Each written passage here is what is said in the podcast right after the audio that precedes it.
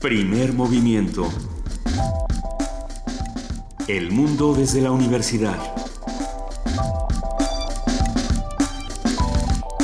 Siete de la mañana con cuatro minutos. Buenos días, Luisa Iglesias. Muy buenos días, queridísima Juana Inés de ESA, ¿cómo estás?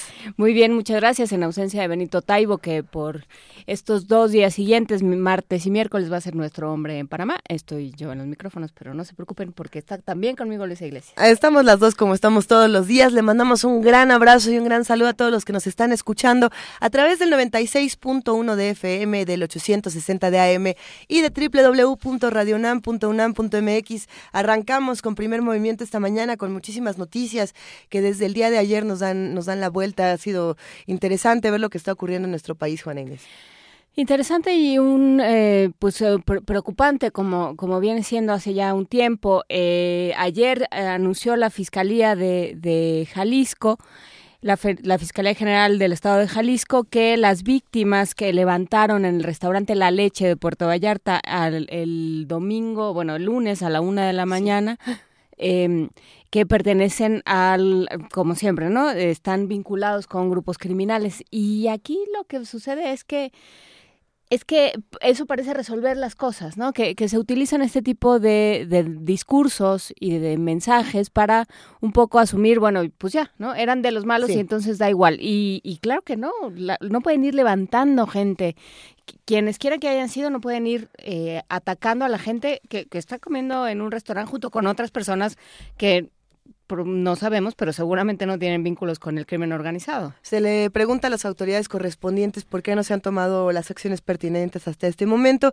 La respuesta es que nadie ha denunciado a estas personas como desaparecidas y que hasta que eso no suceda o que pase más tiempo pertinente no se empezará una investigación como tal, lo cual resulta... Pero pues si hay testigos, o sea, si fue en la mitad del, del, restaurante, de uno de los restaurantes más conocidos de Puerto Vallarta, en la mitad de, de la avenida donde pasan todos los turistas, donde están todos los hoteles, pues pues si nadie los ha denunciado es porque... Se despiertan muchísimas preguntas, ¿no? Por un lado, eh, a ver, ¿qué estamos denunciando y qué, ya no queremos denunciar? ¿A qué le tenemos miedo cuando, cuando vamos a denunciar? ¿Quién nos está amenazando de denunciar, de, de, no denunciar? Si puede ser el mismo crimen organizado, como puede ser el miedo que tenemos a las autoridades y, y a esta criminalización de las víctimas. Se habla también, se discutía precisamente por este tema, todo este asunto de cómo son los juicios ahora, cómo no debemos tener, supuestamente, lo digo entrecomillado, el miedo a las autoridades y que ya todos somos inocentes hasta que se pruebe lo contrario, pero pero bueno, pues vamos a ver qué pasa en Jalisco. Vamos a ver qué pasa en Jalisco y vamos a platicar de cultura de la denuncia, que es un buen tema que, que, sacas por ahí, Luisa. Vamos a tener que charlarlo esta mañana. Sin embargo, tenemos en nuestro martes de mitos a los zurdos. Vamos a los zurdos. Con Z, no, no los urdos antes de que me vean con cara de que estoy diciendo. Los zurdos, vamos a platicar con Laila Yunes, ella es siniestróloga. Qué bonita palabra. Siniestrólogo. Sí, sí, yo desde que la vi ayer pensé que te iba a gustar. Eh, a mí me dicen siniestro, pero no siniestróloga, es, lindo. Ok, vamos a hablar con esta siniestróloga precursora del concepto zurdo, Laila Yunes. Esperemos que disfruten esta conversación. También eh, platicaremos con nuestros amigos del, del, Programa Universitario de Estudios de la Diversidad Cultural y la Interculturalidad. Eh, vamos a hablar con Juan Mario Pérez, secretario técnico de este programa. nos va a hablar sobre un una actividad a la que él asistió, la cuarta jornada de comunicación indígena y democracia, porque bueno, él ha hablado con nosotros mucho de radios comunitarias y es uno de sus, de sus intereses más fervientes. Nos platicará de ello Juan Mario Pérez, secretario técnico del programa Universitario de Estudios de la Diversidad Cultural y la Interculturalidad. El día de ayer Juan Mario Pérez estuvo compartiendo con nosotros en redes sociales muchas opiniones sobre, sobre el tema que teníamos de cómo pensar o cómo repensar una nación o muchas naciones, o no una nación, sino muchos gobiernos distintos. Eh, fue, muy interesante esta charla que tuvimos, él participó, entonces habrá que preguntarle también qué opina del tema. ¿no? Bueno, en nuestra nota nacional vamos a hablar de los cambios en la ley de movilidad. Hablaremos con el doctor Rodrigo Gutiérrez Rivas, investigador del Instituto de Investigaciones Jurídicas de la UNAM y coordinador del área de derechos humanos de este instituto. Vamos a platicar también en nuestra nota internacional sobre Colombia, las FARC y los acuerdos de paz, en qué van el, eh, el gobierno de Santos, eh, las, las eh, aspiraciones políticas de las FARC. Todo ello lo platicaremos con el doctor Mario Torrico Terán, investigador de Flaxo México, especialista en instituciones políticas, conflicto e inestabilidad política, democracia y derechos humanos. A ver, la poesía necesaria el día de hoy le toca a Juana Inés de esa. ¿Ya sabes qué vas a leer, Juana Inés? No tengo la menor idea, pero si tienen alguna, alguna sugerencia, se acepta. Se acepta. bienvenida, sí. Hashtag poesía necesaria para todos los que quieran entrar a la conversación. Además de eso, tenemos nuestra mesa del día México y sus historias, una conversación con el doctor Alfredo Ávila, investigador titular del Instituto de Investigaciones Históricas de la UNAM. Nos viene a contar de, además de este tema, vamos a platicar del próximo diplomado México, un país, muchas historias. Eh, que empieza el 23 de agosto. Él coordina este, este Alfredo Ávila coordina, eh, entonces bueno, platicaremos de ello. Y también cerramos, cerraremos hoy el programa con el programa universitario de estrategias para la sustentabilidad en voz de Mireya Ima, su directora, que nos va a hablar sobre vulnerabilidad ante huracanes. Eh, vámonos ahora, arrancamos con una nota, pero antes de hacerlo, a mí me da muchísimo gusto, en, una, en un brevísimo asunto para relacionarnos con nuestros queridos radioescuchas, escuchaba yo la radio el día de ayer, eh, daba, daba una vuelta por el dial, estaba reconociendo las otras estaciones y escuché por ahí que hay otro de nuestros radioescuchas que está, que es tuitero profesional y le escribe a todas las estaciones y entonces voy yo manejando y escuché el nombre de Rafa Olmedo y dije, ¿qué? Y me, dio un frenón. Pero sí es nuestro. Es nuestro. Es nuestro. Pero, ¿Por qué le escribe a otro? sí, sí, fue todo un show le mandamos un gran abrazo a todos los radioescuchas de los que sabemos sus nombres, sus apellidos, sus cuentas de Twitter. y nos encanta una cantidad de cosas que un día vamos a revelar que son fantásticas. No, no las vamos a revelar nunca. Luisa, vamos a una nota. Vamos a una nota. Las reformas electorales en Estados Unidos son excluyentes y discriminatorias para los latinos residentes en ese país, que deben pasar varios filtros que obstaculizan su participación en estas elecciones de noviembre. Nuestra compañera Cindy Pérez Ramírez tiene toda la información.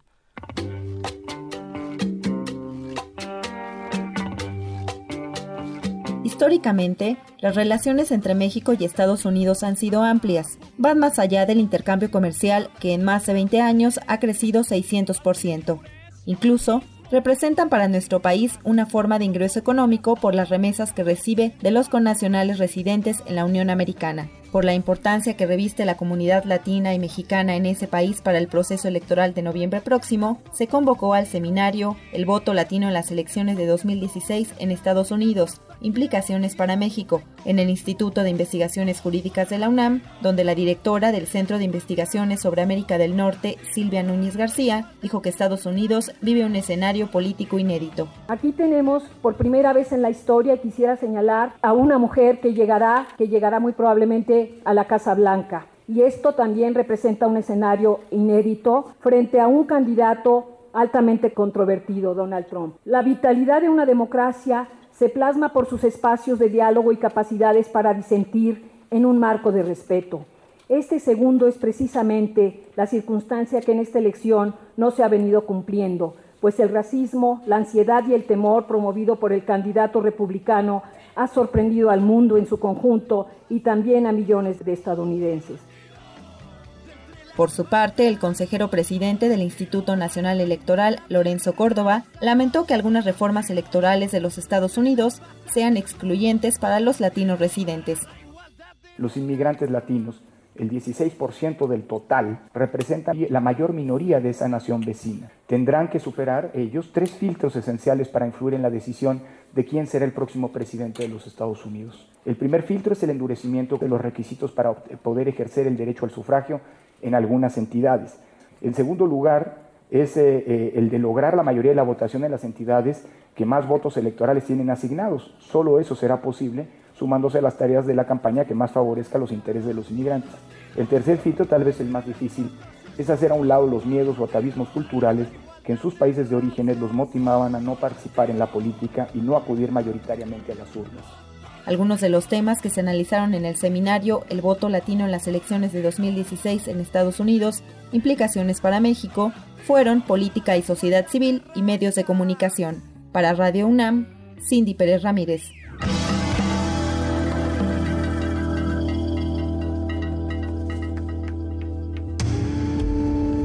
Primer movimiento.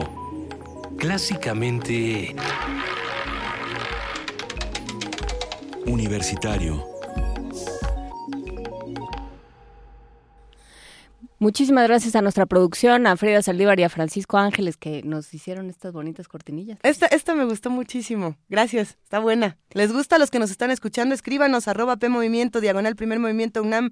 También queremos saber si les gusta lo que vamos a escuchar a continuación. Sí, vamos a oír en nuestra canción de niños La pájara pinta, estas canciones tradicionales que tienen muchísima relación y yo creo que en esta versión en particular se nota mucho, mucha relación con eh, los romances del siglo XVI, el siglo XVII, con, con esas canciones que, que se cantaban y que se fueron quedando como los cuentos tradicionales también, que se fueron quedando para los niños, ¿no? Y está esta canción, a ver, a ver qué les parece la versión, a mí me gusta. Vamos a escucharla y le mandamos un gran abrazo a todos los chamacos que andan por ahí. Ande. Estaba la pájara pinta sentada en un verde limón, con el pico cortaba la rama, con la rama cortaba la flor. Ay, ay, ay, cuando vendrá mi amor, me arrodillo a los pies de mi amante, me levanto Dame la mano, dame la otra, dame un besito sobre la boca. Daré la media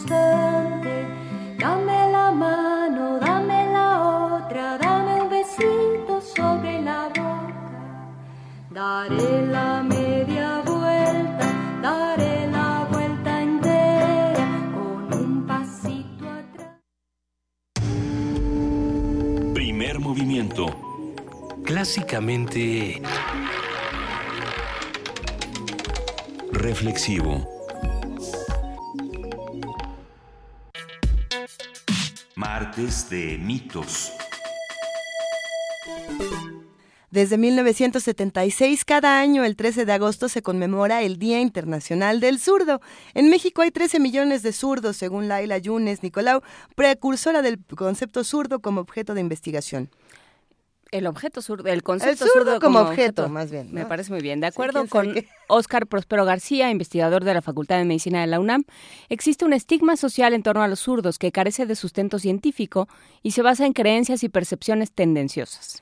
En la antigüedad llegó a creerse que los zurdos estaban influidos por fuerzas demoníacas. Durante la Edad Media, los zurdos eran perseguidos y quemados por la Santa Inquisición al ser considerados servidores de Satanás. Pues siniestro se convirtió en una en, en un sinónimo de, de malo, de perverso, de maligno. ¿Eh ahí? ¿Eh ahí? Eh, otro mito sobre los zurdos es que suelen vivir nueve años menos que los diestros. Nueve.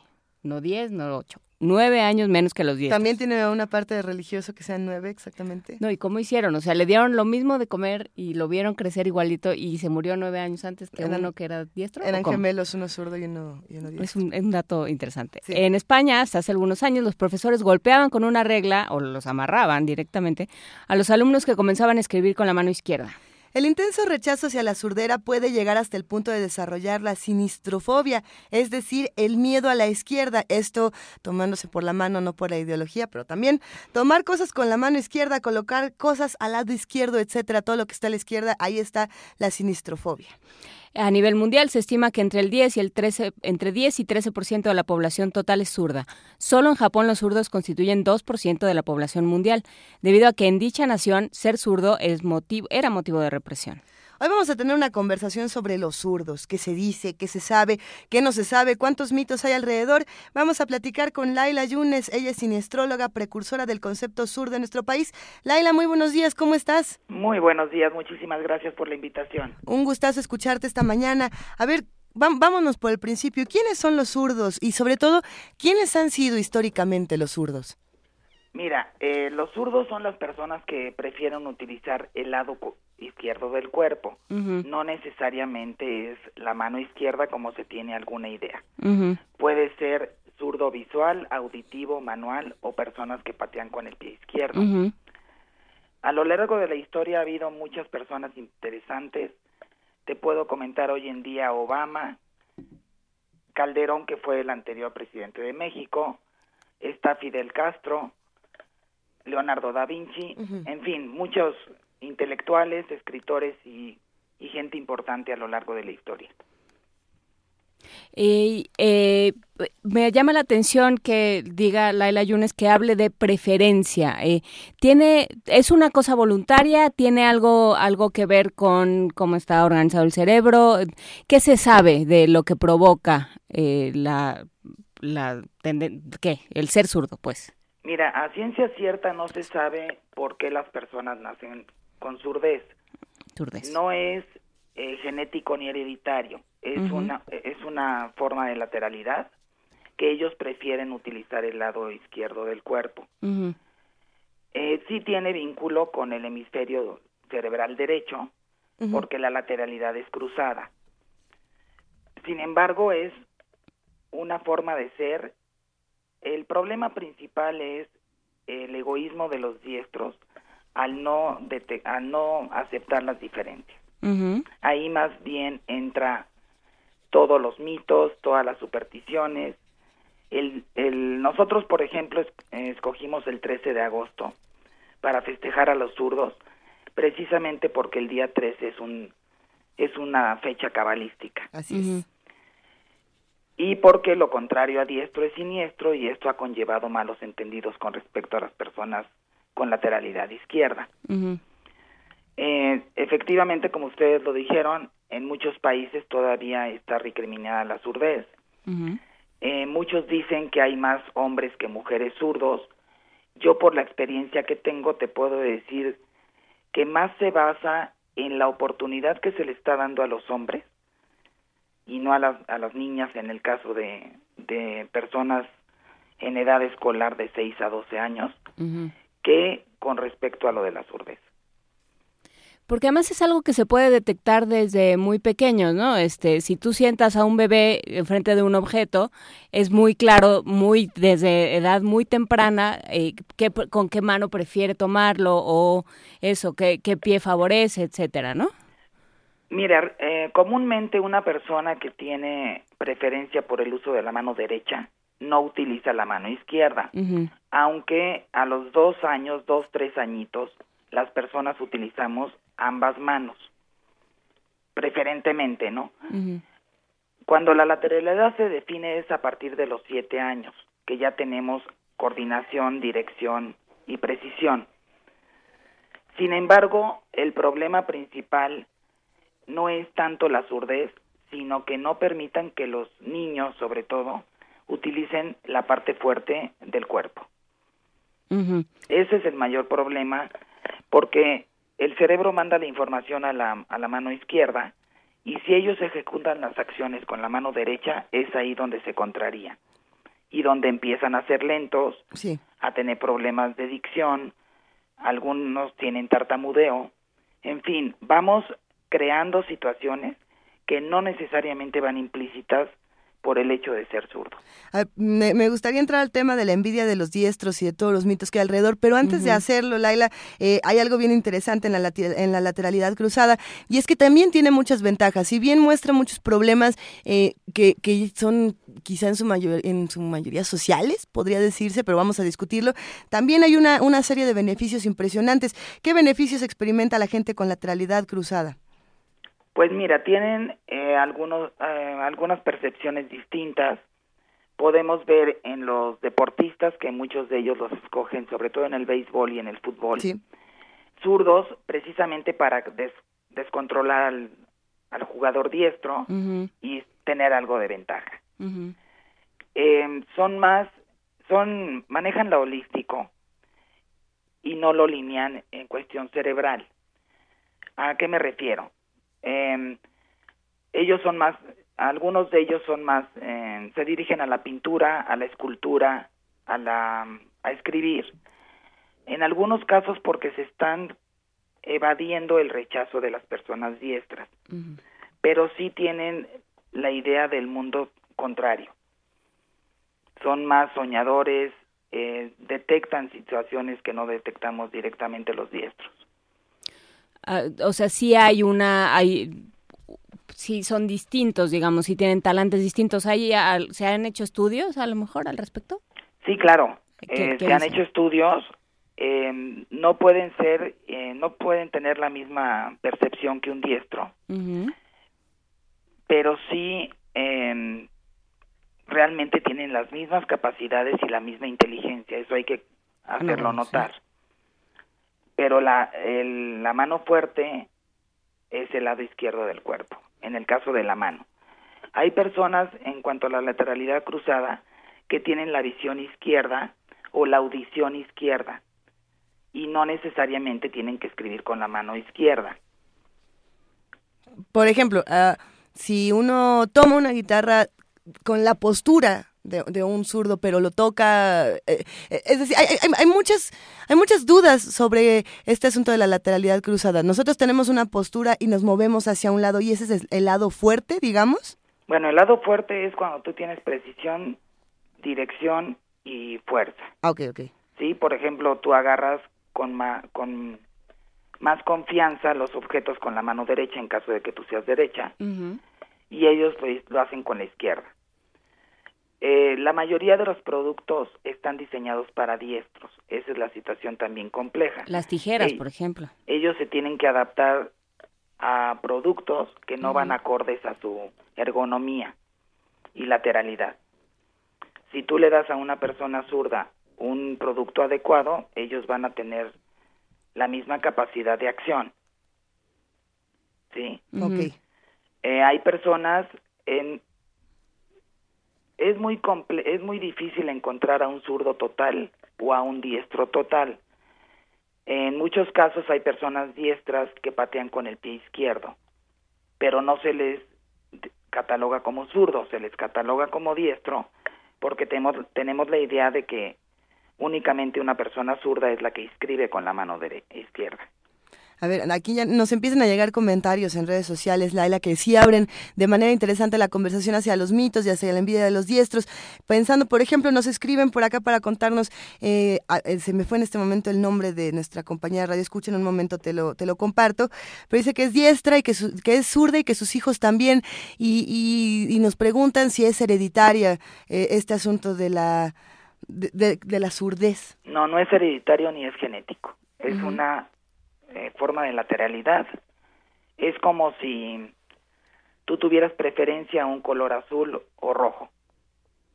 Realmente es una es una preferencia por el uso de la, del lado fuerte que tienes en el cuerpo, pero no es genético ni hereditario. En muchos casos, cuando se tienen hijos eh, gemelos, en ese caso sí, por ser un espejo uno del otro, uno nace con lateralidad derecha y otro nace con lateralidad izquierda, pero tampoco es una generalidad. Eh, sí, porque están eh, saliendo mucho en redes sociales este este tema de mis papá, mi papá era zurdo, yo soy zurda, eh, mis hijos son zurdos, pero no hay, sí tendrá que ver con una cosa como como lo menciona Mirisak en redes, tendrá que ver con una cosa de qué es lo que ven los niños. No, realmente si tú, bueno, ya a lo que ella se refiere es, por ejemplo, si tú tienes un niño diestro y el segundo hijo es zurdo, usualmente los niños empiezan a copiar al, al hermano grande y pueden cambiar de manita para escribir.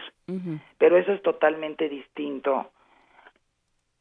A eso se refiere esta persona cuando están viendo y entonces cambian de manita para escribir sobre todo cuando son dos o tres niños en casa. Pero referentemente no hay algo que nos, que nos vaya a determinar con exactitud si un niño va a nacer zurdo o diestro. Eso es a lo que me refiero. Claro, Laila, ¿por qué, ¿por qué dedicarte a esto? no Pienso, por ejemplo, en, en cuando llegabas al, al, salón en la, en la universidad, por ejemplo, que había paletas, estas estas bancas para escribir y no hay, casi no hay para, para zurdos, ¿no? ¿Por qué te dedicas a esto? ¿Para visibilizarlo? ¿Para hacer algún tipo de activismo? ¿O cómo entraste a este tema? Mira, yo empecé en, en el año 2000, en el año 98 a empezar el tema, a estudiar el tema zurdo. Me di cuenta de que no había absolutamente nada en México. eh, si hoy en día es un tema tabú para muchos factores, eh, hace 16 años mucho más. Entré eh, como venta de satisfactores por la necesidad y por la cantidad de población existente, que estamos hablando del entre el 10 y el 13% de la población en México. Posteriormente me di cuenta de que tú puedes eh, vender algún producto, pero necesariamente tienes que explicar cómo es que va a ser favorecido y cuál beneficio le va a dar a la persona.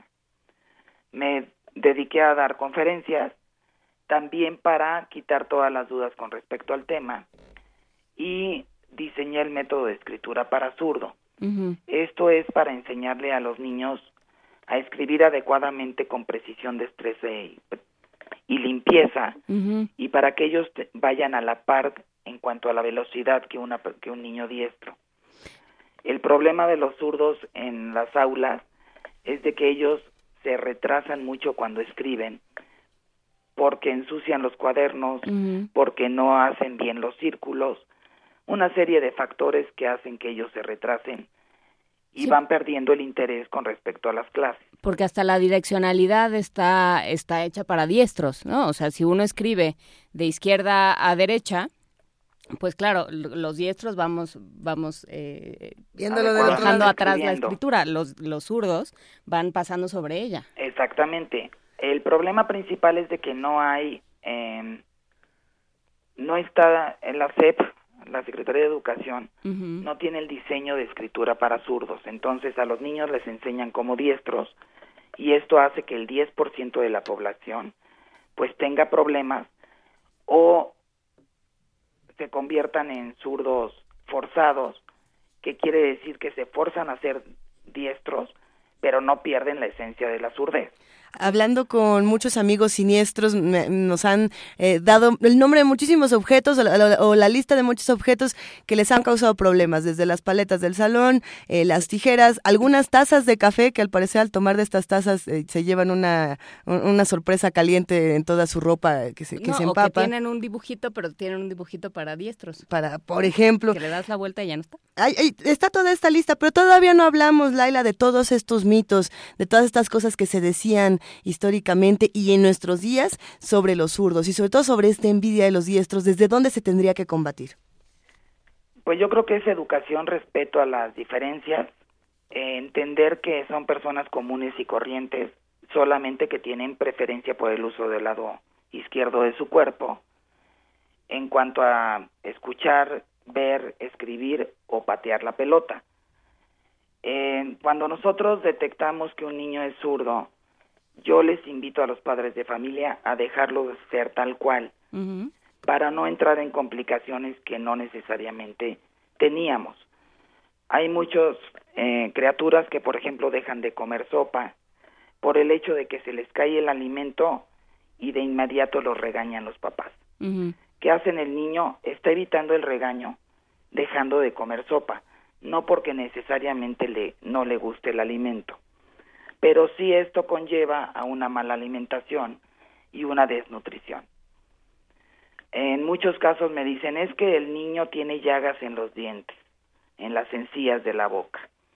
En muchos casos, si toda la familia tuviera la misma situación de, de llagas en las encías, posiblemente puede ser por algún alimento que sea más ácido, que haya cambiado el pH, etcétera, pero si curiosamente únicamente le pasa al zurdo, hay que ver qué sucede con el cepillo de dientes, por ejemplo. Eh, nosotros en la infinidad de los productos que existentes lo vemos simétrico, pero no necesariamente es ergonómico.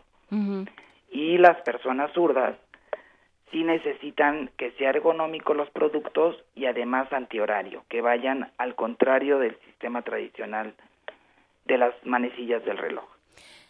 Claro, nos dice Silvia Garza, los cajeros automáticos, los torniquetes del metro, todo eso que los diestros eh, pasamos sin, sin darnos cuenta, todo eso está diseñado, los, los ratones de la computadora, este, las tijeras, los cuchillos, los pupitres, todo eso está hecho para, para diestros, la escritura misma. Antes, antes escribíamos en Bustrófedon, primero una línea de izquierda a derecha y luego una de derecha a izquierda y eso era más parejo.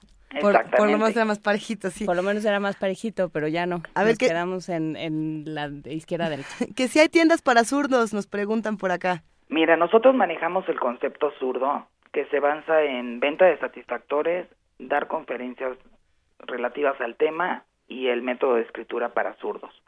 Quisimos complementar todo esto para dar obviamente más opción, para cambiar la idiosincrasia y crear la cultura con respecto al al beneficio de los zurdos y compenetrarlos en, en la sociedad. Hoy en día todavía tenemos muchos mitos, mucho tabú, mucha discriminación y rechazo social en algunos sectores y esto hay que eliminarlo porque además estamos hablando de millones de personas.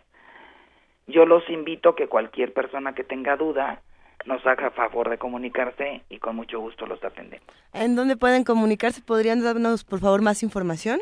Sí, es la página es zurdoboutique.com.mx.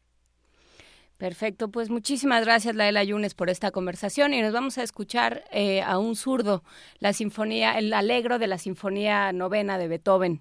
Muchísimas gracias Laela Yunes, siniestróloga, precursora del concepto zurdo, por platicar con nosotros esta mañana. Gracias a ustedes. Hasta luego, un gran abrazo.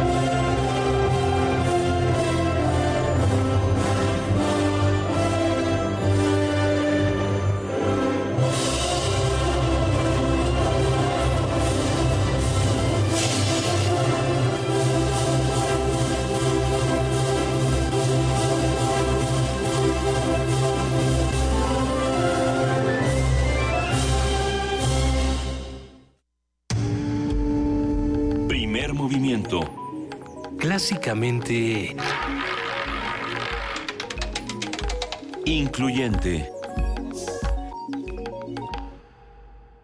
Son las 7 de la mañana con 41 minutos, querida Juana Inés de esa. ¿Tenemos boletos? Tenemos boletos. Nada más quiero decir que si usted piensa que está empezando bien el día, Itzam Martínez lo empezó oyendo a la novena sinfonía y llegando a la biblioteca central de CEU. Así es que, ah, así mira es si usted nada piensa que le más. está viendo bien hoy, pues Itzam Martínez le puede dar ahí un quien vive, ¿eh? Yo digo que Saludos. hoy saliendo de aquí todos nos vayamos a la biblioteca central. A tirarnos a las islas. Es que yo tengo una de esas anécdotas. ¿Puedo, ver, con- a ver. ¿puedo compartir mi momento bonito de la biblioteca central? Sí, vamos a ver cómo corren todos hacia la biblioteca porque ya les dieron sus, sus listas de lecturas para el primer semestre y uno no tiene que hacer nada. Exactamente. Pues bueno, me encontraba yo en la biblioteca central buscando Ajá. un libro de poesía de Paul Celan. Y no sé por qué, no tengo ninguna explicación para esto, solo sé que cuando encontré este libro finalmente estaba todo, completamente todo el libro marcado con un plumón verde. Y yo pensé, bueno, ¿y ¿por qué está todo marcado? Se me hacía como una falta de respeto al libro hasta que al final eh, decía todo es importante. Alguien decidió marcar todo el libro y, y poner al final todo es importante y se me hizo una de las cosas más Alguien decidió intervenir el libro de la biblioteca es bellísimo. Tomó Eh, todo, todo este libro de poesía es importante, ¿no? Es, es fundamental y está todo subrayado. Alguien si lo encuentra por ahí, mándeme una foto. No lo volví a ver, lo fui a buscar hace poco y ya no lo encontré. Por favor, no, intervenga los libros No, de la biblioteca. no lo echaron a perder. Ya sé que no sí se lo echan a perder por... Bueno, la- sí. Un día vamos a hablar de cuidado de los libros porque se, se carcome. Pero muy en el fondo de tu ser, ¿no te parece muy hermoso que un lector pensara que todo Paul Celan es importante? Me, me parece bien, me parece bonito encontrarme con los vestigios de otro en la biblioteca, me- ¿no? Saber que alguien pasó por ahí, y pasó por ese libro. Es que generalmente yo me peleo cuando subrayan un libro y digo, a ver, eso que, eso que estás señalando, lo menos importante de la lectura es esto de acá y siempre estoy peleándome con... ¿Con tus propios subrayados? No, con los de los otros lectores. Me encanta discutir Yo no con otros mis libros subrayados, un día lo vamos a platicar, pero yo trato de no prestarlos porque... Conocen el interior de Sí, tu no mente. me gusta. Sí, se saben tus secretos. Boletos para el Autocinema Coyote. Vamos, por favor, a hablar de otra cosa que no sea el interior de mi mente. Tenemos boletos para el Autocinema Coyote. Cuatro pases por coche. Acuérdense que los pases son por cada coche. Si quieren meter a 70 de sus amigos, este, allá usted. Todo es válido. Todo es válido. Cuatro pases por coche para Joy el miércoles 17 a las 9 de la noche. ¿Cuál es Joy? No sé. Vamos a buscar cuál es Joy y les vamos a compartir el corto en nuestras redes sociales. Cuatro Y- pases por coche para Superbad, Esa, esa es buena. que es ¿qué? Pues es comedia, es comedia agresiva, esta, esta Mm. comedia de- donde salen personajes como Seth Rogen o to- todos estos actores, pero pero le entra le entra duro al sentido del humor y vale la pena a los que a los que les gusta la comedia y pero es que a ver, de comedias a comedias, ¿verdad? Porque luego los fanáticos de Woody Allen van a venir y me van a decir que de sano. Es Bueno, como más quien. tirándole al slapstick. Cada quien se ríe con lo que le da la gana, francamente. Se van a divertir con Superbad el jueves 18, eso es en dos días. A las 9 de la noche tienen que llegar media hora antes a Avenida Insurgente Sur, número 1729, en la colonia Guadalupeín, casi llegando a Río Miscuaca, ahí donde se hace ahorita una cosa muy bonita, un muégano muy bonito. Ahí. Los vamos a regalar por teléfono al 55 36 43 39. Ah, yo tengo una manera de regalarlo. Sí. ¿Cómo? Ok, para Joy, que nos digan, pues, de qué se trata Joy, que nos cuenten, o por qué quieren ver Joy, pero para Superbad, los que quieren ir a ver Superbad en este, en este autocinema Coyote, que nos digan cómo se llama el personaje más chistoso. Es que hay un personaje que saca una credencial falsa con un nombre falso. Si se Ah. acuerdan del nombre, ya nuestra productora dice que ella sí se acuerda y me dice así como, muy bien, que sí. Ya, entonces díganos, 55 36 43 39, cómo se llama el personaje que sacó su credencial falsa en Superbad. Nosotros, por lo pronto, Nuestra productora dice. nuestra productora dice que vamos a escuchar una importante producción para Radio UNAM. No sé si recuerden que se realizó el, el concurso para conmemorar el, el Día Internacional de la Radio. Bueno, Radio UNAM sacó este concurso de ensayo radiofónico donde se llegó a, a tres ganadores con los que pudimos platicar, si no me equivoco, en el Museo del Estanquillo. Exactamente. Eh, vamos, a, vamos a escuchar ahora cómo quedaron estas producciones. Agradecemos a todo el equipo de Radio UNAM por eh, llevar a cabo esta producción. Vamos a escuchar en este caso al ganador, a Juan Manuel Sánchez. Concurso de ensayo, Las voces y el mundo, la radio. Primer lugar, la radio, El viento, de Juan Manuel Chávez, escritor.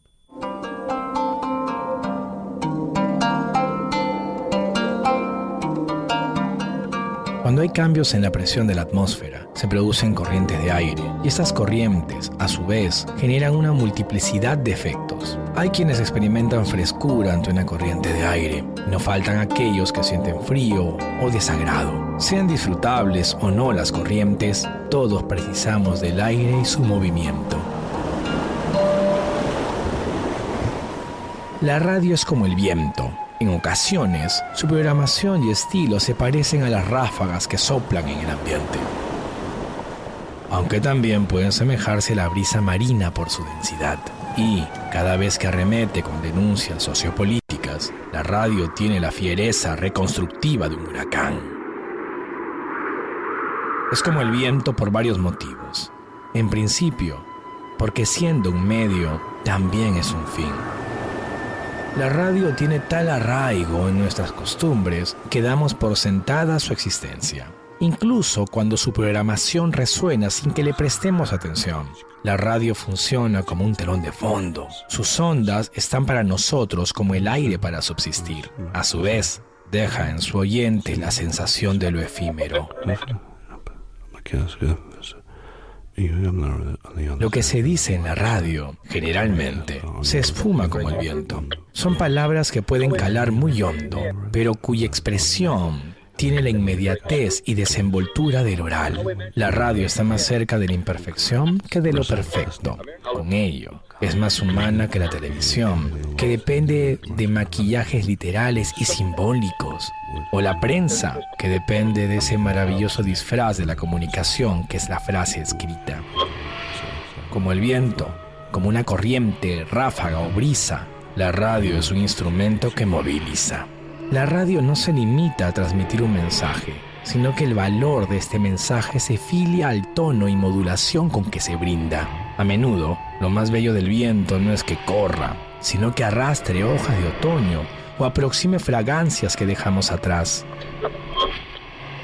La comunicación radial es significativa porque consigue complementar al contenido con el continente, como un regalo de cumpleaños donde el empaque es tan apreciable como el obsequio. La radio nos recuerda las virtudes de cultivar la voz y sus giros y giros para cautivar. En cierto modo, este medio que también es un fin es el homenaje máximo a la conversación. Y la conversación es prueba de que las personas todavía seguimos siendo personas, entre el progreso, las hecatombes y las tantas tecnologías. Nuestra radio trasciende, como nunca dejará de ser esencial el aire que respiramos para seguir respirando. For the purpose of announcing that we today have concluded an agreement to end the war and bring peace with honor in Vietnam and in Southeast Asia. Bajo las ondas de radio se relataron las proezas de los aventureros y las tragedias de las guerras mundiales. Hoy, en las punas de los Andes o en los territorios de las selvas centroamericanas, los sucesos del universo se siguen contando por radio. Pocos abuelos van a los estadios sin una radio en la mano, así escuchan lo que ven. Hay algo más, algo que inclusive no tiene el viento. Si la televisión necesita de quien la vea, y la prensa o el internet, sobre todo, de quien lea, la radio es un susurrar al oído. Tiene tanto de caricia como de beso, aunque también de insurrección. La ciencia sostiene que la ofrenda final para un individuo que se le va la existencia, alguien que ya no mira, ya no toca, ni siquiera puede comer. Lo último que podemos dar a un ser querido es hablarle. Eso hace la radio todos los días. Busca, desde sus orígenes, hacer compañía a la vida. Y hasta lo intenta a punta de transmitir contra la muerte. En síntesis, como el viento, que es aire bajo presión y en movimiento, la radio es vital. Concurso de ensayo, Las voces y el mundo la radio. Primer lugar, la radio. El viento. De Juan Manuel Chávez, escritor. Primer movimiento. Clásicamente... Diverso. 7.51 de la mañana y ya te cayó la Publishing Police, mi querida Luisa Iglesias. Me siento... La policía de la biblioteca. Compañeros radioescuchas y tuiteros, discúlpenme, no estaba yo diciendo que estaba bien dañar la propiedad de la Biblioteca Central, ni de ninguna otra biblioteca. Ni de ninguna biblioteca, va a hablar mi mamá que, sí, de ninguna otra biblioteca tan importantes todas, tan bellas y con tan grandes contenidos. No, yo me refería a este lado sentimental de encontrar los vestigios de otros lectores en los mismos libros. Por ejemplo, lo que se hacía en años anteriores con la glosa. ¿No? Este apartado donde uno podía ver lo que pensaba un lector de lo que decía el autor y luego lo que pensaba otro lector de lo que decía ese lector. De ahí nacen las notas al pie, ¿no? De toda la glosa, de, de, de ahí salen estos, estos nuevos comentarios, pero sí, no, no, no dañemos los contenidos de todos porque luego cómo vamos a leer a Paul Celan, perdónenme. Por ejemplo, lo que sí sucede, eh, digamos, si está muy documentado en, en el ambiente bibliotecológico es que se encuentran dentro, por ejemplo, tú donas una biblioteca y resulta que dejaste una servilleta donde habías apuntado algo, un boleto del metro, una, este, un papelito de chicle que te habías comido, todo eso que uno utiliza como separador porque nunca usa los separadores sino lo que se va encontrando. Eh, y se guardan como testigos, se llaman testigos y se guardan en unas bolsitas aparte del libro porque al estar adentro del libro dañan la encuadernación y pueden provocar sobre todo con, con encuadernaciones no demasiado eh, fuertes, ¿no? Con libros que solo están pegados, no están cosidos, pueden provocar que se caigan las hojas. Entonces se guardan aparte pero sí se dejan cerca del libro porque son parte también de la historia y de la microhistoria lectora de ese libro. ¿En dónde es donde están todas estas colecciones que, que se donan? Es en el, en el centro, pero en este momento se me acaba de ir, donde bailan danzón. ¿En el Salón México? No, en la Ciudadela. No, en la Ciudadela es donde uno puede ir a visitar todas las colecciones que se han donado de distintos autores, eh, colecciones bellísimas, interminables que se están guardando precisamente ahí. Vale la pena ir a ver quiénes están, quiénes donaron, cómo están los libros que fueron donados. Digo, no es que se puedan estar manoseando, pero... No, sí, bueno, hay de todo. En, la, en la biblioteca de la, de la Universidad de Veracruzana, en la, en la unidad de servicios bibliográficos, me parece, en, en la ciudad de... Jalapa está la de Carlos Fuentes. Así es. Está mm, alguna otra que no recuerdo y por supuesto está la de Germán de esa. Ahí la fuimos a dejar. Así es que está. Podemos ir a visitarla. Deja tú, se puede leer, se puede consultar. La verdad es una colección variopinta desde los discursos de Beatriz Paredes hasta hasta lo más granadito de Borges, todo, todo. Y en esos libros medio escondidos queda todo. Van a, esconder, van a encontrar un rayoncito que diga Juana Inés estuvo aquí, así de cuando era chiquita y rayoneaba sin que se dieran cuenta. Era la glosa. No, no rayoneaba el libro. No, porque no o sea, se los deben de llenar rayar, como de sopa y así, porque pues, por el uso, pero tanto así como rayarlos, creo que no. ¿Qué opinan? De, ¿Se debe o no se debe marcar un libro? ¿Se debe o no se debe doblar la hojita y dejarlo así y luego encontrar un libro con todas las hojitas dobladas? Que es esas cosas que producen más ansiedad y estrés en el universo.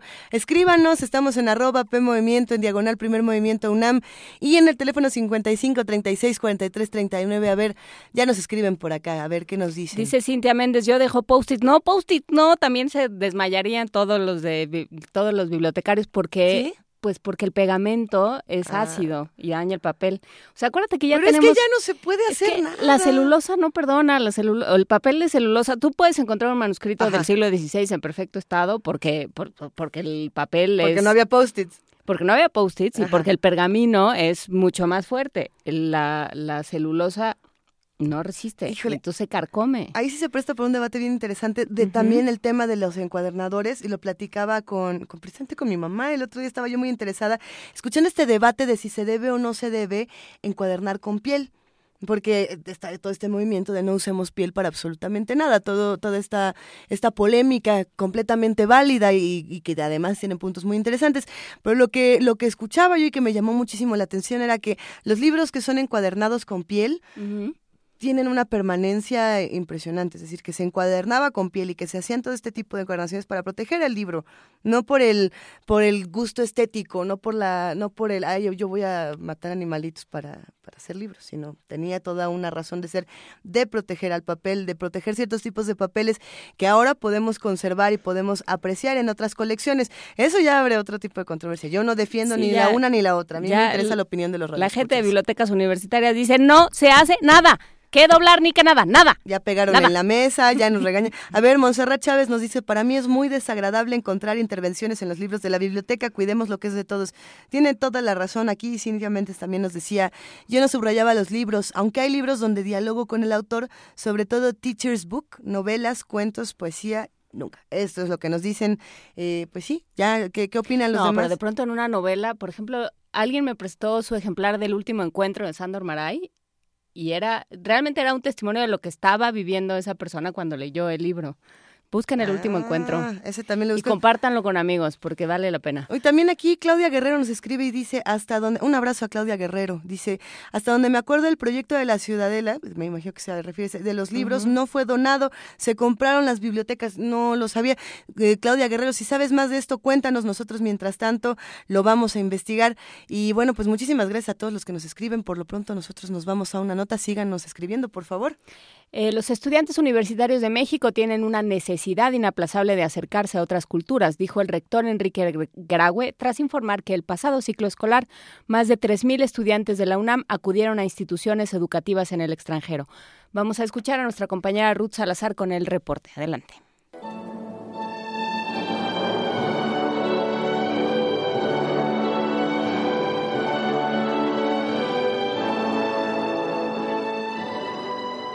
El rector de la UNAM, Enrique Graue, externó que la educación superior debe ser tan local como sus problemas se lo exijan y tan internacional como sus soluciones lo requieran. El mundo globalizado exige crecer, progresar y que nos eduquemos para competir eficazmente. Esta experiencia, añadió, les permitirá a los alumnos contrastar realidades y aprender de ellas para contribuir al progreso de la nación. Porque la educación no puede ser concebida ya solo a partir de criterios nacionales. La educación superior debe ser tan local como sus problemas lo exijan y tan internacional como sus soluciones lo requieran. Y en este estamos insertados. En la firma del convenio marco de colaboración entre la UNAM y Santander Universidades, así como del convenio entre Fundación UNAM, la Fundación Mexicana para la Educación, la Tecnología y la Ciencia y el Banco Santander para impulsar el programa Líderes en Desarrollo, el rector afirmó que es una necesidad inaplazable brindar a los estudiantes la oportunidad de confrontarse con otras culturas. La firma de estos convenios, más allá de sus objetivos específicos, implica el reconocimiento de una inaplazable realidad, la de brindar a nuestros estudiantes la oportunidad de confrontarse con otras culturas, con otras ideologías y costumbres, y contrastar realidades para aprender de ellas y contribuir así al progreso de nuestra nación. Los acuerdos signados por el rector permitirán ampliar las posibilidades de desarrollo del sector estudiantil. Tan solo el pasado ciclo escolar, 3.404 alumnos de la UNAM estudiaron en el extranjero, en tanto que 6.347 foráneos se formaron en las aulas de esta casa de estudios. Para Radio UNAM, Ruth Salazar.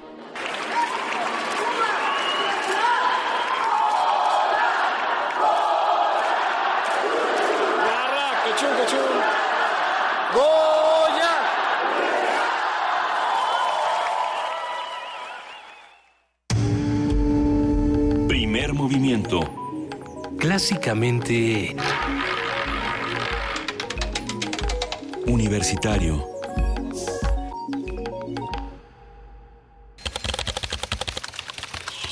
informativo.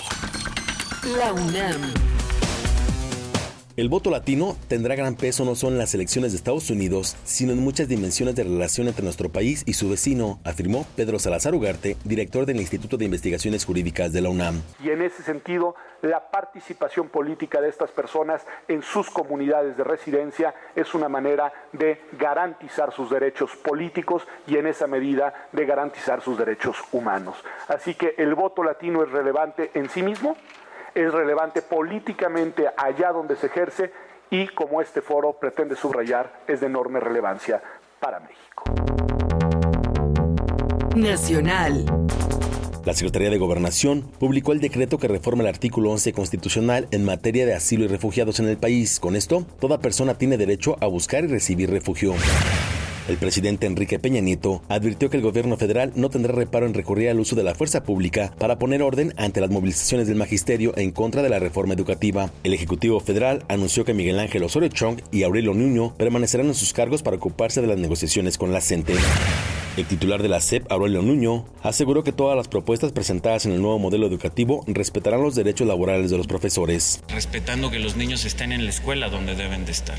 Y además han demostrado que se puede escuchar y llevar las demandas de las maestras y los maestros de México sin afectar los derechos de nadie más. Juan Díaz de la Torre, presidente del Sindicato Nacional de Trabajadores de la Educación, dijo que la reforma educativa tiene el desafío de resarcir al maestro su papel central en el desarrollo educativo. Ese desconocimiento de muchos explica el hecho de que busquen imponer ideas o equivocadas o sesgadas sobre los objetivos y el sentido del cambio, con lo cual propician que no se avance en la dirección correcta. Economía y finanzas. La Secretaría de Hacienda otorgará 180.230 millones de pesos a petróleos mexicanos etiquetados a pensiones. Esto con base en el acuerdo laboral entre la dependencia y el Sindicato de Trabajadores Petroleros de la República Mexicana. Internacional. El grupo parlamentario brasileño encargado del juicio político contra la presidenta suspendida Dilma Rousseff anunció que el próximo 25 de agosto comenzará la votación del proceso. Habla José Eduardo Cardoso, abogado de la mandataria. Eh, Hemos demostrado los errores del informe del senador Anastasia porque pruebas han sido ocultadas, planillas erradas fueron usadas. Todo en la perspectiva condenatoria queda claro que el informe del senador Anastasia es un informe de condenación, no de juicio. Nicolás Maduro, presidente de Venezuela, reiteró sus felicitaciones a Fidel Castro, exmandatario de Cuba, con motivo de su cumpleaños número 90. Estuvimos en Cuba, ¿no? sé si imágenes, no tenemos por aquí un monitor para ver, no sé si hay imágenes. Estuvimos llevando el abrazo de felicidades, de felicitación al comandante Fidel Castro Ruz, que cumplió 90 años de batalla, de lucha, de vida, de amor al pueblo y a la humanidad. Felicidades, Fidel. 90 años, Fidel, Fidel, Fidel. Cantaba el pueblo. Activistas argentinos aseguraron que la red social Facebook censura las páginas de medios críticos contra la administración de Mauricio Macri. Habla Claudia Villamayor, especialista. La censura es increíble, es decir, bloquean em, las páginas, es decir, censuran la palabra de distintas comunidades a nivel no solo de nuestra, nuestro país, sino de América Latina. Así que este, yo creo que este es un momento clave para, para demandar al gobierno nacional en lo, que, en lo que se relaciona con el derecho a la comunicación. Hasta aquí el reporte, en una hora más información. Radio UNAM, clásicamente informativa. A 52 años de la Declaración de los Derechos Civiles en Estados Unidos, la Cátedra Nelson Mandela de Derechos Humanos en Cine y Literatura y el Museo Memoria y Tolerancia presentan la exposición Martin Luther King, Un sueño de igualdad. Talleres, cine debate, charlas y mesas redondas en el Centro Cultural Universitario. Cátedra Nelson Mandela de Derechos Humanos en Cine y Literatura, de julio a octubre de 2016. Toda la programación en cultura.unam.mx diagonal Mandela. Hace poco hablaste por tu ciudad. Ahora es tiempo de hablar por tu colonia o pueblo de la Ciudad de México. Imagina, ¿qué harías si pudieras representar a tu comunidad? O si tuvieras más de 800 millones de pesos para tu ciudad. Este 4 de septiembre hablarás por tu colonia o pueblo. Espéralo. Infórmate en iedf.org.mx y habla por tu ciudad. Doctor, la verdad, por favor. Mm, ya había visto algo así. Pues ¿dónde anda metiendo el ojo? Ay, pobre. Doctor, ¿qué tengo? Tiene el ojo cuadrado. ¿Cuadrado? Fue al MUAC, ¿verdad? Mm, sí. Nadie sale como entró. Museo Universitario Arte Contemporáneo. MUAC. Te dejará con el ojo cuadrado. UNAM. Primer movimiento. Clásicamente... Reflexivo.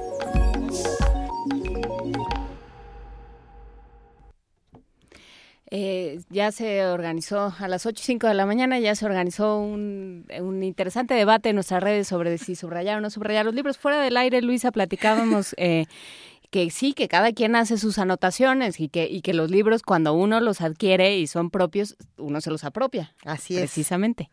Entonces sí, bueno, pues cada quien, cada quien sabe lo que hace con sus libros. Solo los de la biblioteca y los que son para que los usemos todos, pues hay que tratarlos con cuidado. Y si le prestan un libro, devuélvalo. ¿Qué le cuesta?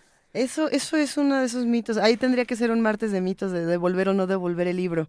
Porque muchos dicen libro prestado, jamás regresado. No, pero ese ya es otro. No, yo no voy a armar más controversia. No, Yo los veo partir como, como los veo perderse en el horizonte y asumo que nunca van a volver. Y si vuelven a mí, pues qué bueno, pero de preferencia devuélvalos. Ahora bien, estaría muy interesante tener una biblioteca o tener un espacio de libros para compartir. No, no de libros para, para rayar y, destruir, digamos, no así de que todos le pongamos rayones donde sea, sino que realmente conozcamos lo que dicen los otros lectores de las lecturas. ¿no? Eh, eh, esto se ha hecho en muchos blogs, esto se hace en muchos lugares pero conocer los borradores y las anotaciones a mano de cada uno de los lectores sería interesante, pero sí tendría que ser con libros destinados para eso, ¿no? No libros que están en una colección que a lo mejor nunca vas a volver a ver, libros que, como bien decían de la biblioteca, sería una falta de respeto destruir porque ya no hay más de esos, porque no vamos a encontrar muchos más, o a lo mejor encontramos siguientes ediciones, pero como esa, ya nada más quedaban mil, ¿no? Entonces, bueno, vamos, vamos a seguir con esta discusión que se ha puesto muy interesante, pero por lo pronto es momento de que hablemos con nuestros queridos amigos del Programa Universitario de Estudios de la Diversidad Cultural y la Interculturalidad. Ya se encuentra en la línea Juan Mario Pérez, secretario técnico. ¿Cómo estás, querido Juan Mario? Buenos días. ¿Qué tal, Luisa? Muy buenos días. Buenos días, Juana Inés. ¿Cómo estás, Juan Mario? Con eh, montones de cosas que decir, ¿verdad? Como siempre. Sí, ¿verdad? A propósito de... Pues mira, eh, la semana pasada en Lima, Perú, se desarrollaron las cuarta, la cuarta jornada de comunicación indígena y democracia, un evento organizado por Servindi, que es una, considero yo, la mejor agencia indígena de información intercultural, eh, y eh, otras series de organizaciones indígenas del Perú, eh, sobre todo la Confederación Indígena de Comunicadores, ¿no? y el propósito de conversar acerca de esto el día de hoy es por el tratamiento que le están dando los pueblos indígenas a la construcción de información. Y dentro de esa construcción de información, la importancia que le están confiriendo desde hace ya varios, varios años a los medios de comunicación, a la apropiación de medios de comunicación y principalmente a la construcción de eh, comunicación a través de la radio. Entonces, en este sentido, eh, estas cuartas jornadas tienen el propósito, pues, de enlazar a los comunicadores indígenas del Perú y a partir de, del año pasado comenzaron a invitar también a comunicadores indígenas de distintas latitudes del mundo andino, Ecuador, Bolivia, Perú, Colombia, etcétera, eh, con la finalidad de generar estrategias para la defensa del territorio ante avances de, de los megaproyectos del gran capital, ¿verdad? También para la comunicación eh, en vías para la construcción de ciudadanía, que es un tema que probablemente ustedes estaban abordando el día de ayer en, en, la mesa. Y que nos llamó mucho la atención, eh, nos, nos gustaron mucho tus comentarios, Juan Mario. Bueno, sí, eh, porque son, son eh, básicamente reflexiones construidas en torno a, eh, la a la necesaria construcción de ciudadanía, ¿no? Más allá de podernos a, hablar de la idea de la idea de nación en primera instancia, hablemos todos si, eh, si dentro de esta nación y dentro de este discurso democrático de la nación, pues somos verdaderamente eh, una única nación, una única eh, identidad y una única ciudadanía lo que lo que nos conferiría ese título, ¿verdad? Pero bueno, para no alejarnos mucho de este tema también, eh, otro de los temas a abordar fue eh, la comunicación para fijar una agenda política de los pueblos indígenas y de las organizaciones indígenas en las agendas políticas nacionales e internacionales. El derecho a la vida, el derecho a la paz, el derecho a la información, el derecho a la comunicación etcétera, etcétera, etcétera, en un contexto en donde no hace mucho tiempo se daba reclutamiento de menores por grupos armados, ¿verdad? En donde no hace mucho tiempo había campos minados en territorios indígenas, en donde la violencia hacia las mujeres o contra las mujeres está, está muy presente, todavía existe en el Perú, desde luego, pero bueno, eh, en, eh, y en ese contexto entonces es que eh, también se nos convoca y se nos invita y se nos pregunta sobre realidades mexicanas como el caso Ayotzinapa, por ejemplo, ¿no? O como el caso Tlatlaya o como los recientes sucesos de Nochistlán, en donde eh, pues la, la, el rostro que había que se había configurado en torno a a eh, México pues era era un rostro distinto, ¿no? Era un rostro más de eh, de un estado que aparentemente transitaba eh, por caminos más pues más democráticos no sin embargo bueno eh, este los pueblos indígenas al empezar a generar estos procesos de organización han puesto como meta Cochabamba Bolivia en noviembre próximo puesto que ahí se realizará la tercera y última cumbre continental de comunicación indígena del Abya Yala y en este sentido es que fuimos invitados a participar para eh, coordinar trabajos de la mesa 3, que es la mesa de formación de comunicadores indígenas, ¿verdad? Entonces, eh, es fue interesante las las expectativas que se levantaron, pero más interesante los acuerdos y los trabajos que ahí se delegaron.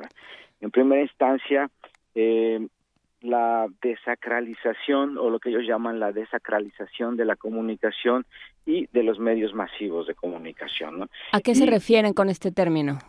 Pues a romper esta barrera en primera instancia de que los pueblos indígenas, eh, por no estar formados en su mayoría en, o los comunicadores indígenas, mejor dicho, por no estar formados en su mayoría en universidades o en escuelas especializadas en comunicación, eh, no pueden ejercer su derecho a la información y a la comunicación, por un lado, y por otro lado también a, eh, a, a generar más formas de acceso a la información, a cuestionar la información que que es emitida por los grandes medios, eh, al igual que en México, en el Perú, bueno, se tiene el problema de la manipulación mediática.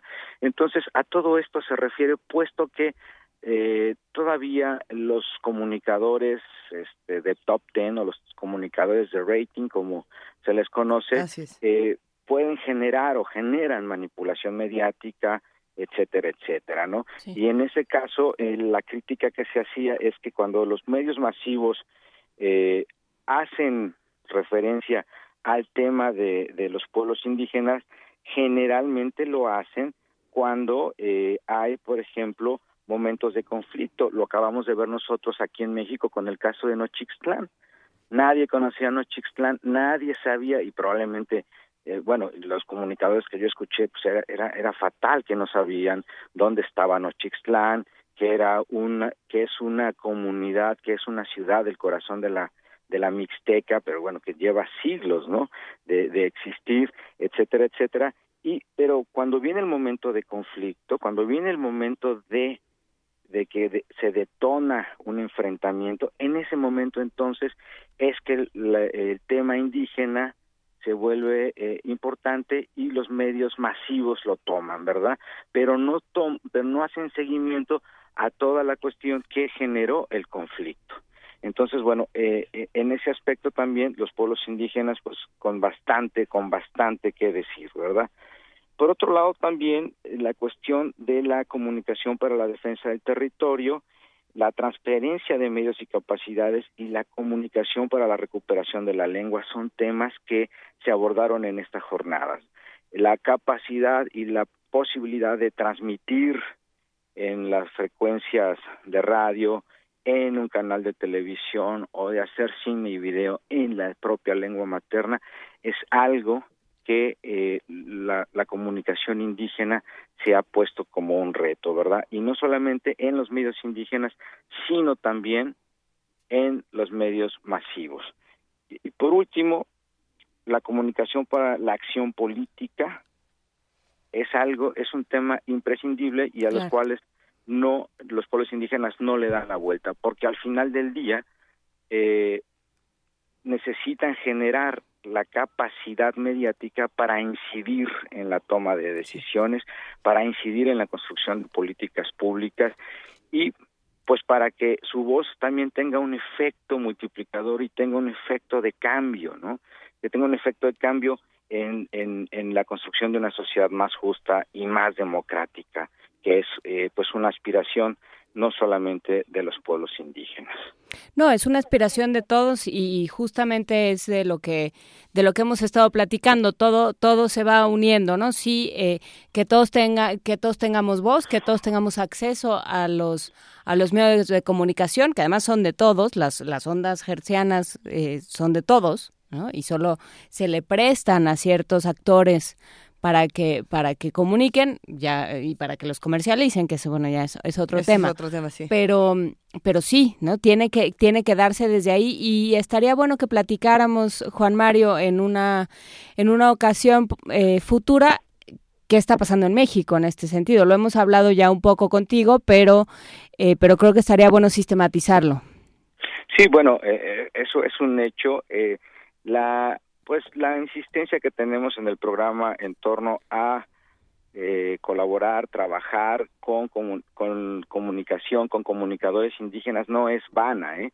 Eh, precisamente es porque encontramos en ellos varias posibilidades. Una de ellas, por ejemplo, es la de divulgar, la de divulgación de la ciencia.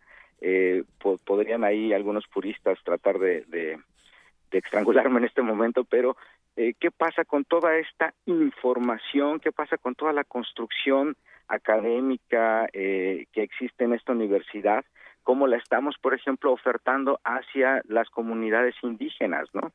Por ejemplo, entonces, bueno, una de las vías, desde luego, es trabajar hombro a hombro con los comunicadores indígenas, ¿no? Claro. otro de los aspectos por los cuales también ponemos eh, mucha atención en estos procesos de comunicación es porque al final del día los, eh, los pueblos indígenas se han dado cuenta que en sus procesos de organización comunitaria, política, pues los, los eh, medios de comunicación indígenas son indispensables. Los medios de comunicación como la radio son muy necesarios. Eh, la masificación del Internet también, desde luego, ha eh, generado agencias de información y sobre todo la capacidad de construcción de redes de comunicación interculturales. Por supuesto.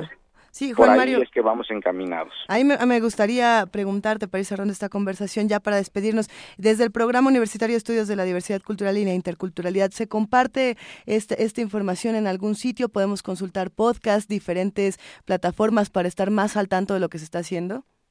Claro que sí, bueno, en nuestra propia página y tenemos un blog que ahorita eh, pues como es un blog que ya tiene casi 10 años, pues ya la tecnología no sé, parece que rebasó al sitio donde estábamos alojados y probablemente lo mudaremos. Por, eh, pero el blog, eh, si ustedes ponen en cualquier buscador Seminario de Radio y Comunicación Indígena, ¿Sí? va, les va a aparecer inmediatamente la liga porque es... Eh, eh, eh, a nuestro blog de, de, comunicación. El Seminario de Radio y Comunicación Indígena es una estrategia de este programa que surgió desde hace 10 años para eh, vincular a los estudiantes de, de, la universidad, principalmente los de comunicación, pero bueno, han, asisten eh, estudiantes de otras carreras y también de otras universidades hacia la temática de los pueblos indígenas y, y con énfasis, por supuesto, hacia la temática de la comunicación indígena. Bueno, pues lo, lo, revisaremos y platicaremos al respecto. Muchísimas gracias, Juan Mario Pérez, secretario técnico del Programa Universitario de Estudios de la Diversidad Cultural y la Interculturalidad y, por supuesto, interlocutor y, y parte importante de, este, de esta emisión radiofónica. Muchísimas gracias, Juan Mario. Muchas gracias a ustedes. Saludos. Un abrazo. Hasta luego. Primer movimiento. Clásicamente... Universitario.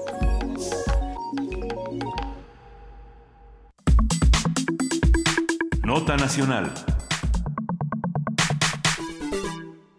Con el objetivo de reorganizar la política de movilidad para dar prioridad al peatón, reducir al mínimo los accidentes viales y salvar más de 50.000 vidas entre el 2014 y el 2020, la Ley de Movilidad de la Ciudad de México entró en vigor el 14 de julio de 2014. Sin embargo, dos años después de su publicación, la normativa no se ha formalizado debido a que no existe un reglamento que permita aplicar las medidas planteadas.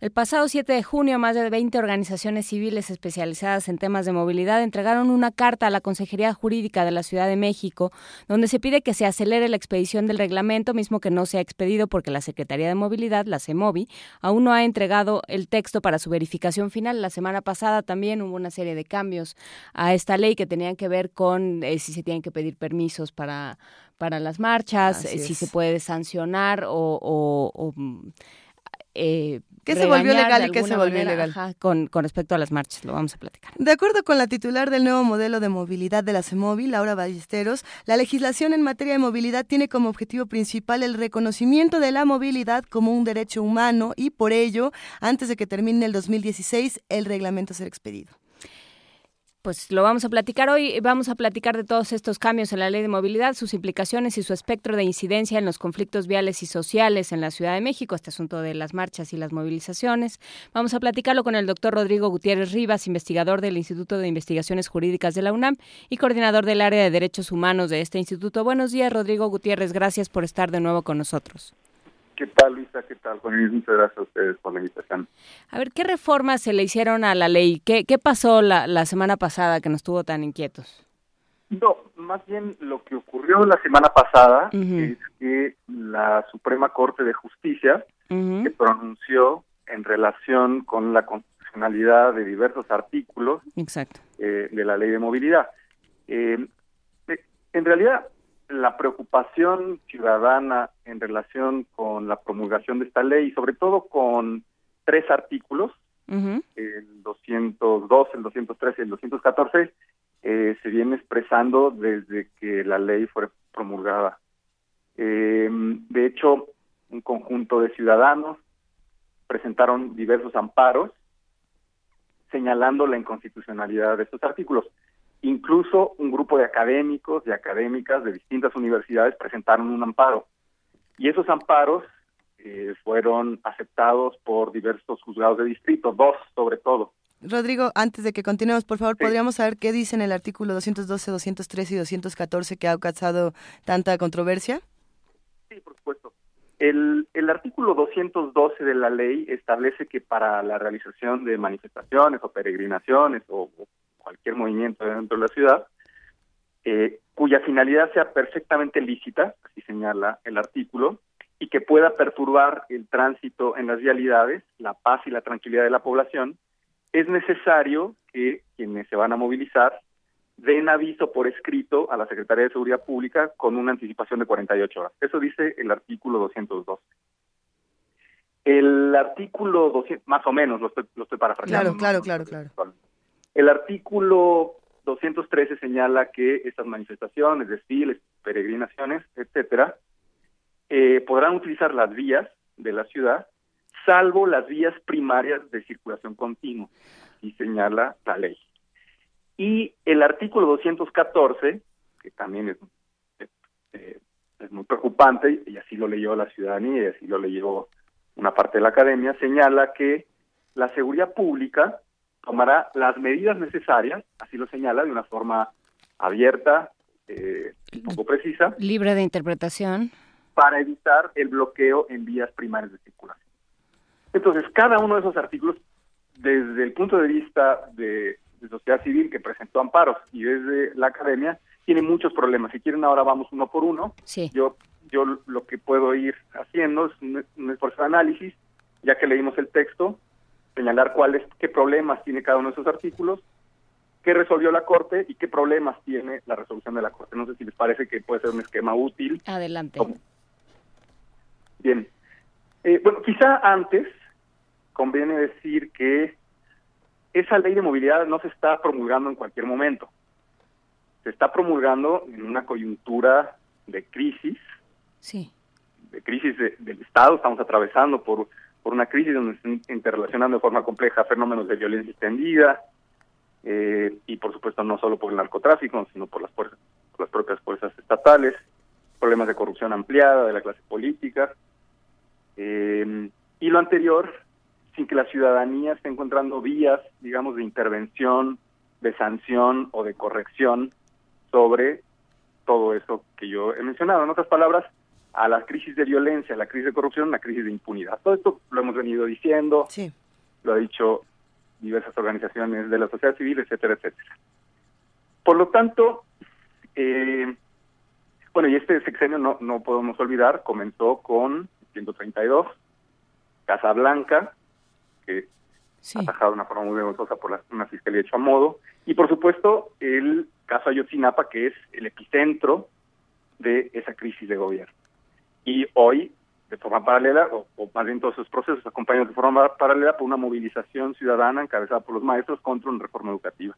Lo que quiero decir con todo esto es que los procesos de movilización ciudadana, democratizante del uso del espacio público y de las calles, para denunciar todo lo anterior, son alguno, o más bien uno de los pocos espacios que la ciudadanía cuenta para posicionar en clave democrática, en la discusión pública, todos estos problemas.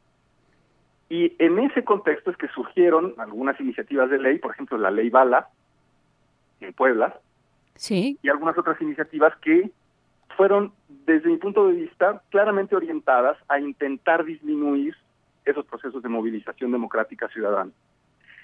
En ese contexto es que surge la ley de movilidad en el Distrito Federal. Yo no digo que el derecho a la movilidad no sea un derecho fundamental y que convenga ser regulado, pero no podemos perder de vista en el contexto en el que está surgiendo. Entonces, eso quería dejarlo sobre la mesa eh, y creo que era un elemento que la Corte debía haber tomado en cuenta. Ahora, si tomamos en cuenta ese surgimiento, ese contexto, y vemos estos artículos a los que yo me he referido, sí.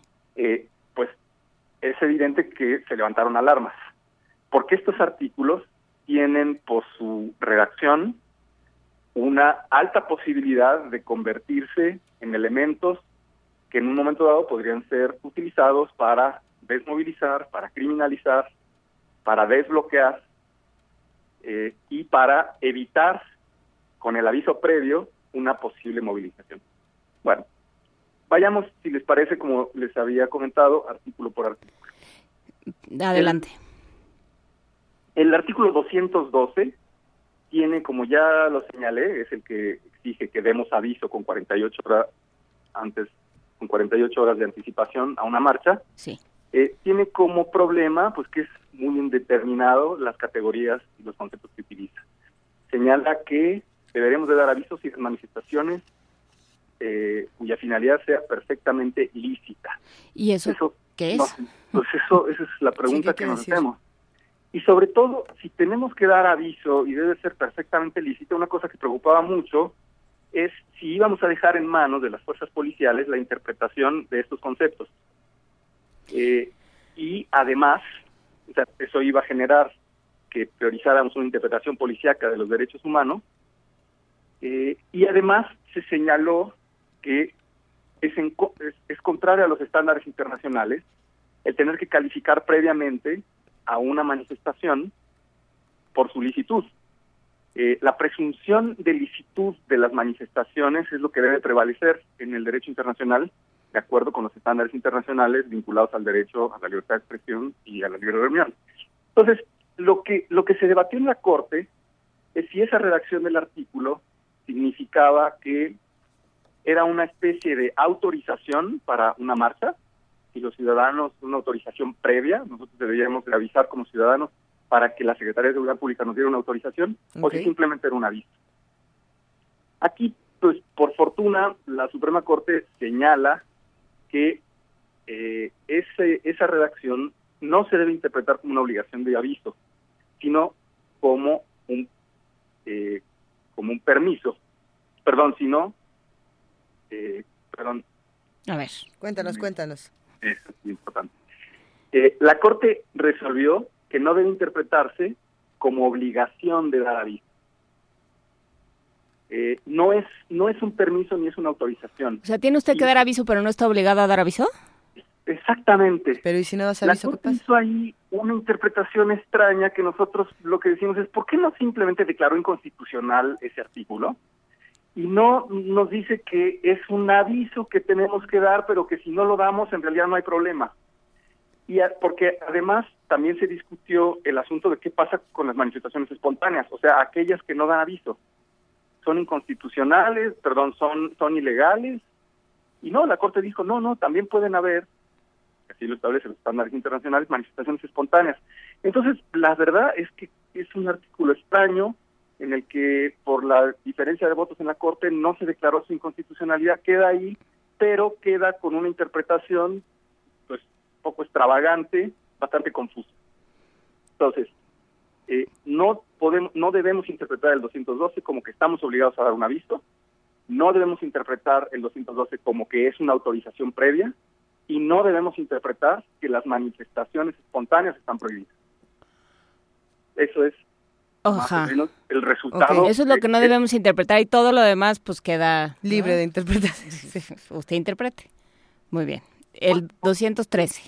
213. Vamos. El 213 señala, como ya se los había eh, dicho, que se pueden utilizar las vías, las calles en la ciudad, salvo aquellas vías primarias de circulación continua. O sea, reforma, insurgentes, eh, eje central, todo eso no. Bucareli no. Es, exactamente. Este, este artículo también genera mucho problema. Aquí eh, el artículo queda, queda vigente, no fue declarado inconstitucionalidad. Eh, la ley define como vías primarias aquellos espacios físicos que se encuentran entre zonas diferentes de una localidad cuyo objetivo es facilitar el flujo de transporte vehicular continuo o controlado por semáforo. Así define la ley vías primarias. Okay. Entonces, el problema de esa definición es que a nosotros, o sea, y la ley no define circulación continua, por lo tanto, deja abierta de nuevo la posibilidad de una interpretación discrecional. Entonces, los manifestantes no vamos a poder saber eh, de acuerdo con lo que la ley establece, si, si circulación continua depende del número de vehículos, de vehículos que pasan en una determinada hora, si depende de la hora del día, porque hay vías que están bloqueadas a determinadas horas y hay otras que tienen circulación continua todo el tiempo, eh, si se define por el tipo de lugares que conecta, o si son aquellos, como tú señalabas, donde hay semáforos o no hay semáforos. O sea, queda de nuevo en una indeterminación, lo cual es muy delicado porque... ¿Con una policía como la que tenemos? Claro. Bueno, esa es otra. Esa es otra. Y, y la pregunta ya concreta que tú hacías, entonces, a ver, ¿reforma es o no es? Ajá. Que es una de las vías fundamentales utilizadas por la ciudadanía para expresar su descontento. Eje central es una vía con una vía primaria de circulación continua, sí o no. Eh, no, lo dice la norma y por lo tanto también se insistía en que ese artículo debería ser, por su indefinición, declarado inconstitucional, en tanto que genera una situación de inseguridad jurídica. Y sin embargo, la Corte lo avala. Eh, quizá para mí es, es el más preocupante de los tres, porque podría ocurrir, como tú dices, que la policía diga es una vía primaria de situación continua que no se puede utilizar. Eh, en una interpretación restrictiva nos podrían señalar que reforma y eje central, no solo viaducto, periférico, plano. Entonces, este tema muy delicado y muy preocupante y ese artículo quedó vigente. Y finalmente el artículo 214, que es el relativo a el hecho de que la seguridad pública tomará medidas necesarias para evitar el bloqueo en vías primarias de circulación pues obviamente el hecho de que la ley tuviera ese artículo es, grave porque habilita para que la fuerza pública haga uso de la fuerza para reprimir una, una movilización, para desbloquearla, para criminalizar la protesta. Eh, el concepto también de medida necesaria es muy ambiguo y por eso muy riesgoso y por eso no debería pasar un control de convencionalidad que establece que las normas deben dar seguridad jurídica. Eh, la Suprema Corte también debió declarar inconstitucional el artículo, no lo hace, eh, establece una serie de limitaciones, pero queda vivo el artículo con consecuencias preocupantes. Entonces, esta es la situación.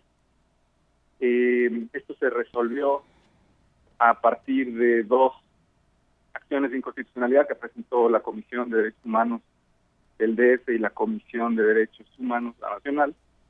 Eh, los amparos se presentaron por la ciudadanía quedaron en suspenso, pero una vez resueltas estas controversias, se van a resolver en el sentido en el que la Corte ya Entonces, bueno, quedamos con esta ley de movilidad, con estos artículos, interpretados algunos de forma mejor, algunos peor, con luces y sombras, eh, y yo creo que es una situación preocupante para la ciudadanía.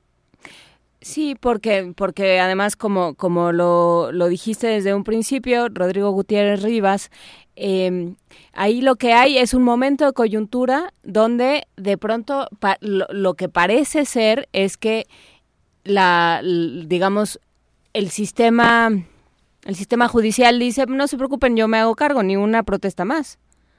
O por lo menos tiene esa potestad. Bueno, no, no, no, el sistema judicial de lo que se encargó en este caso es de hacer la interpretación de la norma eh, que regula la movilidad con estos problemas.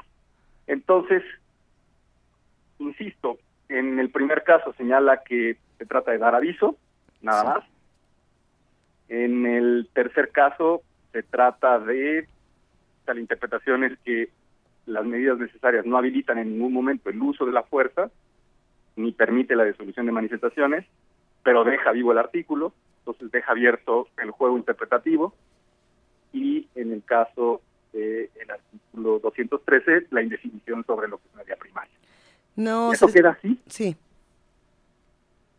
Entonces ahora, ahora queda en manos de la ciudadanía y de la administración, que es quien va a aplicar el reglamento, esa discusión. Que sí, es, es raro porque ahora a las manifestaciones vamos a tener que ir con la interpretación, con, la sentencia de la Corte para decirle al policía que la Corte interpretó que no se deben entender medidas necesarias como la posibilidad de que ellos disuelvan una manifestación.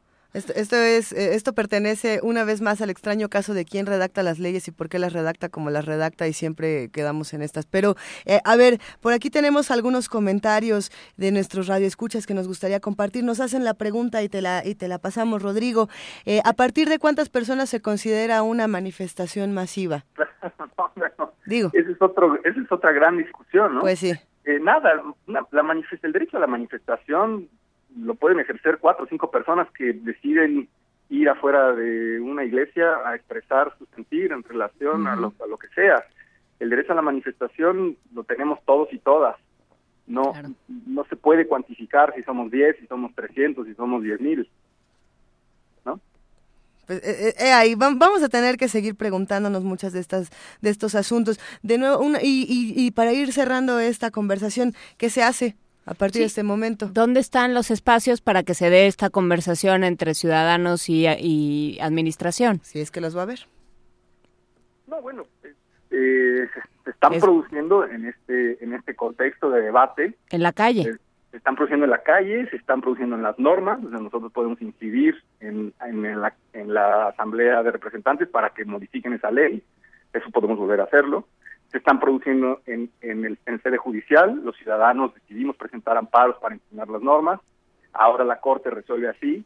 Podemos seguir debatiendo. Habrá que seguirlo haciendo en las calles, por supuesto. Hay que seguirlo haciendo en sede judicial y hay que seguirlo haciendo eh, esfuerzos de incidencia para que los legisladores modifiquen. Hay que seguir haciendo el debate con los partidos políticos. El debate.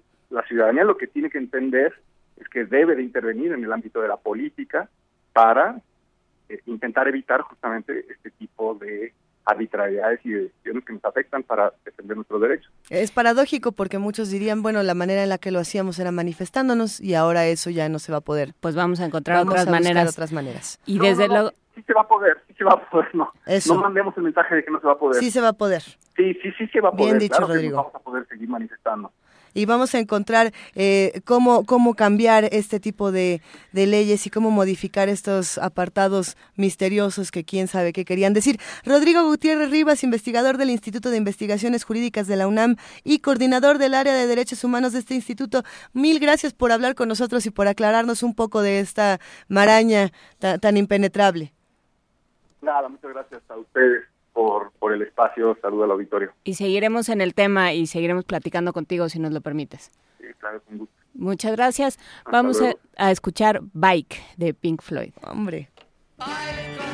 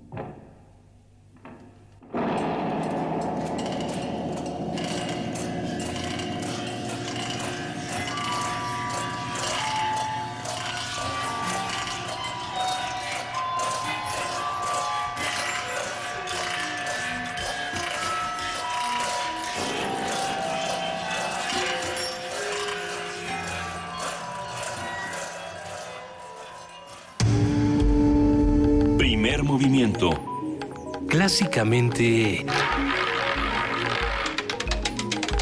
Reflexivo.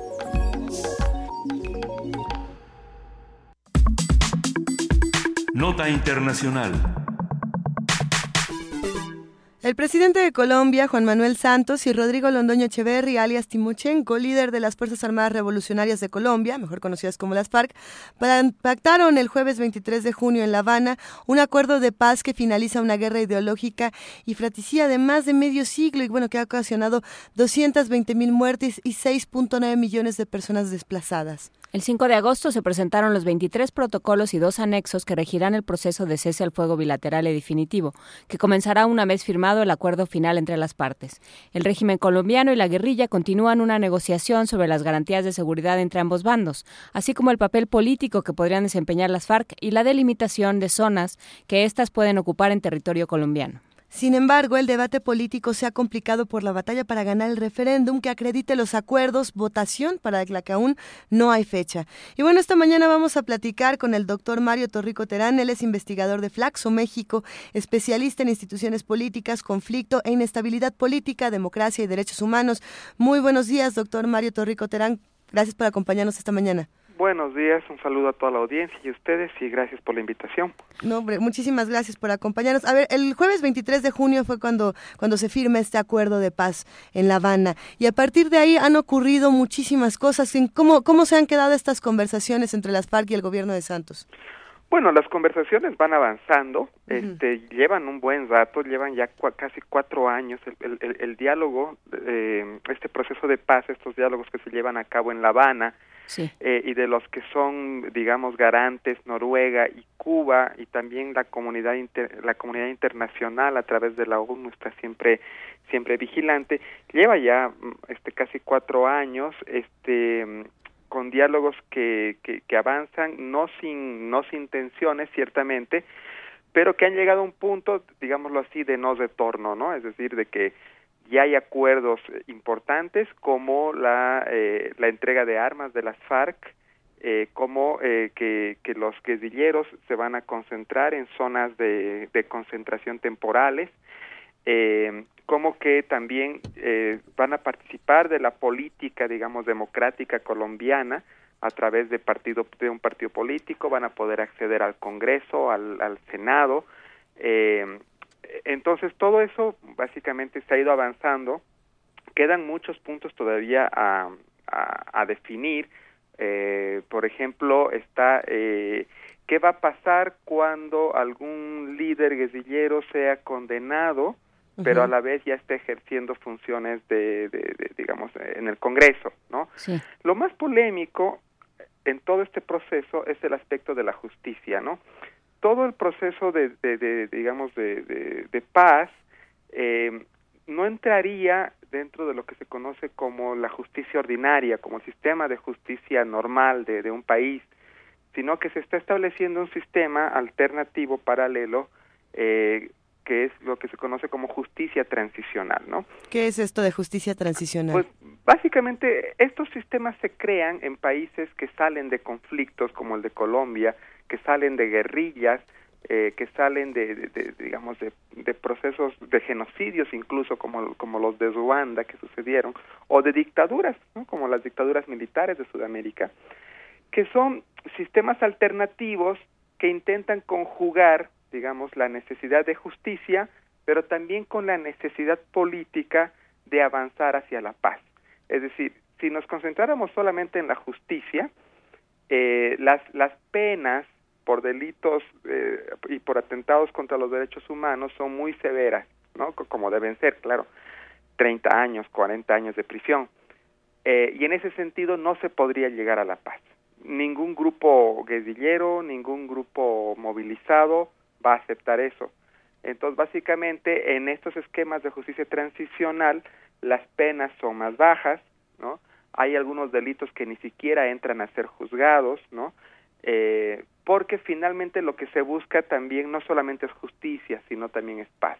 Y este asunto es bien polémico, ¿no? En, y, y, es el aspecto que en Colombia está, está causando mayor, eh, mayor tensión y mayor conflicto entre la población hay un sector muy importante encabezado por el, por el expresidente Álvaro Uribe y su partido que se opone al proceso de paz, ¿no? Y que básicamente ha anunciado que en el plebiscito van a votar por el no, porque para ellos básicamente el que no haya justicia es inaceptable, ¿no? Para ellos no puede haber paz sin un proceso de justicia que no sea por la vía de la justicia transicional, sino la justicia este a secas, ¿no? En ese sentido, ellos no aceptan que, que los líderes guerrilleros, que los, que los miembros de las FARC pasen por este esquema alternativo de justicia, ¿no? Es, como, como digo, es, es un tema bien polémico porque hay crímenes, ciertamente, que son, eh, se pueden considerar de lesa humanidad. Las FARC han, durante muchos años han alentado, por ejemplo, la violencia sexual como una política de la propia guerrilla, ¿no? Eh, hay, digamos, violaciones masivas, eh, inclusive a, menores de edad. Entonces, e, e, ese, ese es el tema más, más complicado. Eh, ahora, déjeme decirle, eh, en realidad hay pocos casos en que la justicia transicional incluso haya logrado avances importantes. En Ruanda, si usted se acuerda, hace más de 20 años hubo una matanza que llegó a casi un millón de personas que fueron asesinadas a machetazos, ¿no? Ahí, ahí se aplicó un sistema de justicia transicional que básicamente no ha condenado ni siquiera a 100 personas. O sea, ni siquiera 100 personas han sido condenadas por la matanza de más de, de casi un millón de personas eh, en Ruanda. Entonces, como le digo, es un tema bien polémico y eh, los, digamos, los sondeos de opinión, las encuestas que se han dado en, en estas semanas, sobre todo en Colombia, apuntan a un resultado altamente impredecible, ¿no? Han, han, han habido cuatro encuestas, dos de ellas dan la victoria al sí al proceso de paz y dos de ellas dan la victoria al no al proceso de paz. Sí, precisamente ahí se ha despertado una polarización social impresionante. Eh, me di a la tarea de leer lo que estaba ocurriendo con la sociedad a partir de las redes digitales, así como de ver un poco lo que se decía a partir de los medios de comunicación. Y, bueno, está este discurso de, a ver, las FARC se van a salir con la suya y finalmente no, no van a recibir ningún, ningún castigo a lo que han hecho. Pero por otro lado también está el otro discurso de paz que es importantísimo. Entonces, ¿qué es lo que está pasando con esta polarización? No, la polarización, la polarización es reflejo, no, es reflejo claramente de una situación eh, y, además es natural, ¿no? De una situación en la que un sector de la población de Colombia, las víctimas directas, y, y, digamos, muchos de ellos no aceptan que las FARC no reciban el, castigo, digamos, que, que, que, el sistema de justicia normal asigna a los crímenes eh, que ha cometido las FARC, asesinatos, secuestros, violencia sexual. Eh, hay casi un cuarto de millón de, de muertos derivados de este conflicto que lleva más de 50 años. Hay más de 6 millones de desplazados. O sea, digamos, es, es, es un drama humano, ¿no? Y muchos de ellos, eh, y como digo, la figura más visible es Álvaro Uribe, el expresidente, pero muchos de los de las propias víctimas no aceptan que, las que a las FARC no se les no se les eh, no se les asigne los castigos que, que, que merecen. Pero por otro lado está también un sector de la ciudadanía que también tiene razón, que dice no podemos vivir otros 50 años en guerra, ¿no? Eh, y tenemos que, que, que, impulsar la paz. Y las FARC no se van a desmovilizar, no van a entregar las armas, no van a dejar de cometer actos este, de violencia si no pasan por un sistema alternativo de justicia, ¿no? Donde básicamente eh, las penas son mucho más reducidas, eh, no se juzgan todos los crímenes, ¿no? Entonces, en ese sentido, digamos, hay una discusión entre eh, lo que sería el pragmatismo para lograr la paz, para lograr una salida política hacia la paz y los pedidos de justicia, ¿no? De las víctimas. Y la, la verdad es que hay en parte razón en ambos en ambos bandos no eh, eh, pero lo cierto es que si no se da este sistema de justicia alternativa transicional lo más probable es que Colombia este viva más décadas de violencia no y, en ese sentido es pues eh, digamos el drama humano continuaría no no está claro si en el referéndum el referéndum también que, que se va a llamar es, es una apuesta personal del presidente Santos. No es algo que está establecido en la Constitución ni en ninguna ley que tiene que llamarse a un referéndum, a un plebiscito para que la población apruebe o rechace esto, los resultados del, del proceso de paz. Es una apuesta personal de Santos para darle legitimidad a los resultados. Pero ojo, como toda apuesta puede salir puede puede salir este a favor de lo que uno quiere o en contra y en ese sentido en este momento es altamente impredecible el resultado final. Y Santos tiene porque porque es una es un paso político importantísimo, político, social, eh, histórico importantísimo. Santos tiene el, el capital político para, para hacerlo, el gobierno de Santos, con este golpeteo de Uribe, con, con la opinión tan dividida. ¿Cómo se anuncian las cosas para el presidente Santos?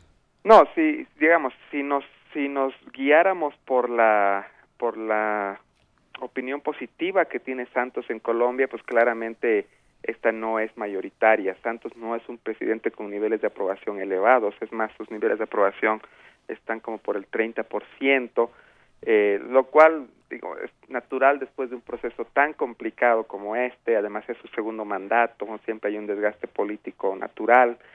Eh, claramente la estrategia del gobierno, si quiere que gane el sí en el plebiscito, el sí al proceso de paz, no sería apostarle al carisma, a la legitimidad, a la buena opinión hacia el presidente.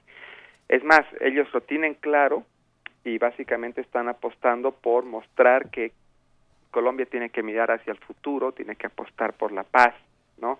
Eh, y en este caso, digamos, si comparamos la figura del presidente Santos con la figura del expresidente Uribe, claramente el expresidente Uribe tiene muchos mayores adherentes, este, todavía millones de personas que lo siguen, en su cuenta de Twitter tiene millones de seguidores y tiene mucho éxito, digamos, en, en lanzar mensajes que apelan al sentimiento, que apelan a las emociones. Entonces, si pusiéramos en un balance a Santos y a Uribe, claramente Uribe sale mejor parado. Tenemos comentarios de los que nos escuchan, muchos comentarios eh, bastante polarizados también, como tiene que ser esta discusión, pero por aquí Mario Torrico Terán nos está escribiendo Carnalita del Mundo y nos dice que sí, que el mayor caso de crímenes en, Colombia fueron perpetrados por paramilitares y el ejército. ¿Qué, qué pasa con esta situación? Bueno, esto también le añade complejidad al tema. Los paramilitares surgieron también eh, impulsados por empresarios, por ganaderos, por terratenientes, este, para la defensa de sus de sus propiedades, ¿no? Eh, se, se armaron, este, eh, se armaron ellos mismos, ¿no? Eh, pero también llegaron a cometer crímenes, muchos crímenes, muchos de ellos están en la cárcel y también se, se comprobaron nexos entre paramilitares y miembros y altos miembros del gobierno de Álvaro Uribe, ¿no? Eh, y los paramilitares también están involucrados en, en, algunos casos con el negocio del narcotráfico. El narcotráfico finalmente también permea todo esto, porque la, la propia guerrilla, las FARC, una estrategia también de, de, de, financiamiento fue también acercarse hacia los carteles de droga, ¿no? Entonces, si conjugamos, digamos, eh, la guerrilla, las FARC, eh, narcotráfico, paramilitares, eh, también hay otro grupo guerrillero no tan grande como las FARC, pero que también está en la lista de espera para, para diálogos de paz, como es el Ejército de Liberación Nacional, el ELN, pues es un panorama altamente complejo, ¿no? Y claramente Uribe, el expresidente, se lanza contra las FARC, pero no dice nada de los paramilitares, ¿no? Que también tienen armas y que también han eh, violado los derechos humanos, ¿no? Eso, eso entonces el panorama es altamente complejo y altamente polarizante. Sin, duda, vamos a tener que por ahora eh, cerrar esta conversación, no sin antes preguntarte, doctor Mario Torrico Terán. ¿Qué pasa con, con esta idea de la, el acceso a la vida política por parte de las FARC, que es otro de los temas que, que se han abierto y que están en la discusión? Es un tema en el que ya hay acuerdo, ¿no? Hay acuerdo entre el gobierno y las FARC en que los miembros de las FARC van a poder participar en la vida política eh, colombiana. Este, no está todavía claro si las FARC van a fundar un partido político o si, digamos, lo que parece ser es que en los departamentos de Colombia donde había mayor presencia de las FARC van a haber circunscripciones donde van a poder presentarse ellos, ¿no? También se está discutiendo si van a tener acceso al Senado directo.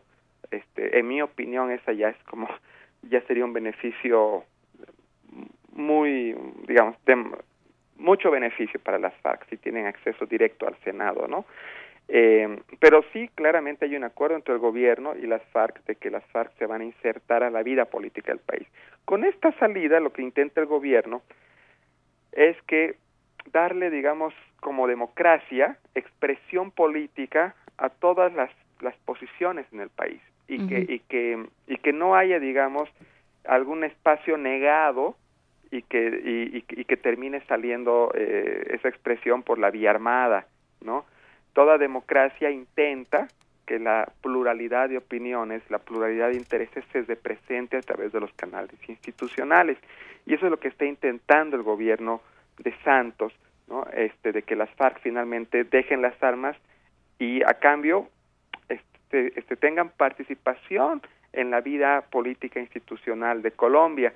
Pero es otro punto polémico, ¿no? Este, finalmente los que se oponen a, a la justicia transicional que mencionaba antes, también se oponen a que las FARC sean parte de la política colombiana institucional, porque finalmente serían personas que han violado los derechos humanos, que han cometido crímenes y no podrían ser parte de la política. Entonces también es un punto en el que quienes se oponen al proceso de al, a los diálogos de paz, quienes se oponen a este proceso, este pues no no lo aceptan. Sin duda es un, un, tema interesante y es un caso de estudio enormemente interesante. Muchísimas gracias, doctor Mario Torrico Terán, investigador de Flaxo México, de la Facultad de Latinoamericana de Ciencias Sociales en México, especialista en instituciones políticas, conflicto e inestabilidad política, democracia y derechos humanos. Muchísimas gracias por estar con nosotros. No, gracias a ustedes. Muy buenos días. Muy buen día. Nosotros en este momento agradecemos muchísimo a nuestra producción que nos ha recuperado una de esas bellezas que tiene Radio UNAM y que pueden consultar en www.radiounam.unam.mx. Esto es un bastidor acústico, una vieja producción que se realizaba aquí en este en Adolfo Prieto 133 Colonia del Valle y vamos a escuchar El beso de Gustav Klimt, este radioarte.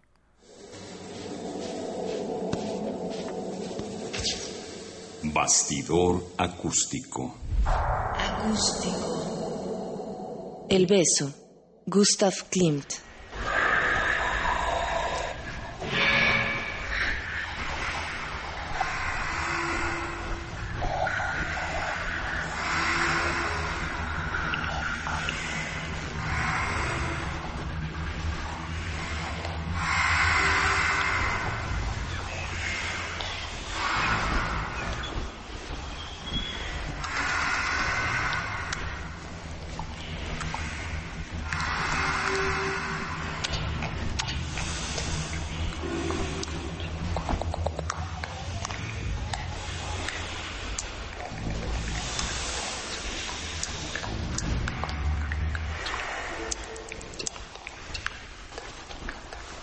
El beso, Gustav Klimt. Para ver la obra, consulta www.radiounam.unam.mx. Bastidor acústico. Acústico. Primer movimiento. Clásicamente Diverso.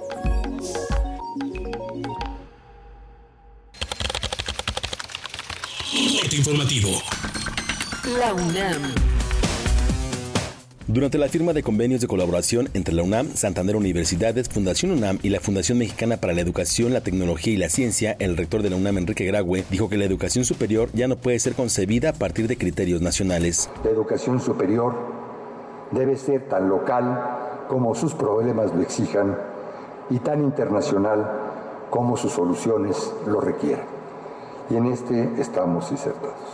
Por eso es que hoy suscribimos este convenio de la Fundación Mexicana para la Educación, Santander Universidades y la UNAM, que tiene como objetivo el que cada vez un mayor número de jóvenes estudiantes tenga la oportunidad de estudiar en el extranjero. Tomás Pérez, académico del Instituto de Investigaciones Filológicas de la UNAM, señaló que el hallazgo de un sistema de canales bajo el templo de las inscripciones en Palenque, Chiapas, aporta datos importantes para entender la comunicación con el inframundo y los sistemas acuáticos. Indiscutiblemente que cada hallazgo en el área maya, pues es una pieza de un rompecabezas inconcluso que nos ayuda a armar día a día un panorama de esta cultura. Insisto, es una pieza más de un rompecabezas que sin duda va darnos otra forma de ver esta comunicación con el inframundo y los sistemas acuáticos. Nacional. De acuerdo con el Centro Nacional para la Prevención y Control del VIH-Sida, la incidencia de jóvenes contagiados aumentó entre 2006 y 2015 de 2.6 a 4.8% en personas de 10 a 19 años. La Coparmex consideró que el sector empresarial en Chiapas vive una de las peores crisis, incluso mayor a la registrada por el levantamiento armado zapatista de 1994. La Secretaría de Economía Estatal señaló que las pérdidas del sector ascienden a los 4 mil millones de pesos. Miguel Ángel Mancera, jefe de gobierno de la Ciudad de México, inició la reestructuración de su gabinete. Javier González Garza, jefe de la oficina del mandatario capitalino, y Juan José García Ochoa, subsecretario de gobierno, fueron los primeros en salir. Economía y finanzas. La Secretaría de Hacienda informó que la deuda de los estados registró una disminución de 1.2% durante el primer semestre de 2016, lo que equivale a 6.551 millones de pesos. Internacional. El candidato republicano Donald Trump aseguró que Hillary Clinton quiere ser la Angela Merkel americana. El magnate culpó a Clinton del crecimiento del yihadismo. Y ya sabemos todos el terrible desastre que ha supuesto la inmigración masiva para Alemania y la gente de Alemania. El crimen ha aumentado a unos niveles que nadie había visto jamás. Es una auténtica catástrofe. Autoridades de Milwaukee, Estados Unidos, decretaron toque de queda para menores de 18 años. Esto luego de que al menos 8 personas resultaran heridas y 14 detenidas en una protesta por el asesinato de un afroamericano por policías de la localidad. Deportes. El expresidente de la FIFA, Joe Avalanche, murió hoy a los 100 años en Río de Janeiro, Brasil. El dirigente renunció en 2011 al Comité Olímpico Internacional.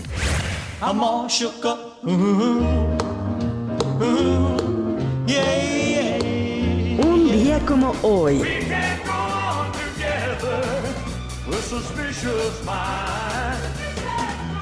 En 1977 murió el icono de la música estadounidense Elvis Presley. El rey del rock participó en 31 películas y grabó al menos 665 canciones. A mediados de la década de los 70, Elvis comenzó a sufrir el deterioro de su salud física y mental. A los 42 años fue hallado muerto en su mansión de Graceland en Memphis.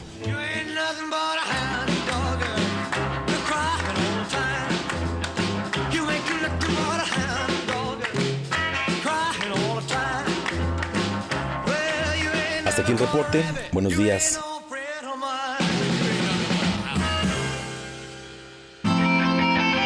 Radio UNAM. Clásicamente informativa. De las vistas de Salvador Toscano a la época de oro.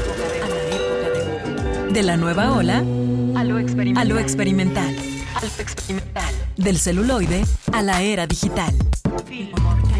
Filmoteca UNAM. 55 años de preservar la memoria fílmica. Acervo y restauración, hemeroteca, banco de imágenes, producción, cine en línea, talleres. Circuito Mario de la Cueva, frente a la Facultad de Ciencias Políticas y Sociales. Entra a www.filmoteca.unam.mx. En redes sociales somos Butaca UNAM. Ahí encontrarás la oferta visual que tenemos para ti. Filmoteca UNAM.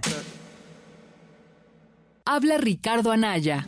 Este año logramos el mayor triunfo en elecciones para gobernador en toda la historia del PAN. Gracias a todas y a todos los que creyeron en la fuerza de acción nacional y en sus alianzas. Hoy tenemos un enorme compromiso. No les vamos a fallar.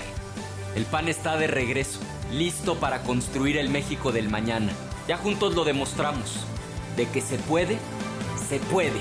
Ricardo Anaya, presidente nacional del PAN. Feria del Libro de Ciencias de la Salud 2016. Médicos, odontólogos, veterinarios, psicólogos y más especialistas en un mismo evento, del 19 al 21 de agosto. Habrá descuentos, conferencias y exposiciones en el Palacio de la Escuela de Medicina, Brasil número 33, Centro Histórico. Invita la Facultad de Medicina de la UNAM. Primer movimiento. Clásicamente... Incluyente.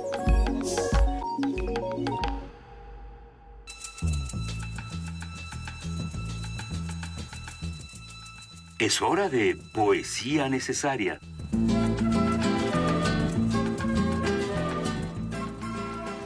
Ya nuestro, nuestro operador Andrés Ramírez con una voz cavernosa nos dijo dejen de estar chacoteando fuera del aire porque, ya van a entrar. Ya es momento de poesía necesaria, querida Juana Inés de esa. Pues sí, nos recomendaron eh, en Twitter Mucho más grave de Mario Benedetti.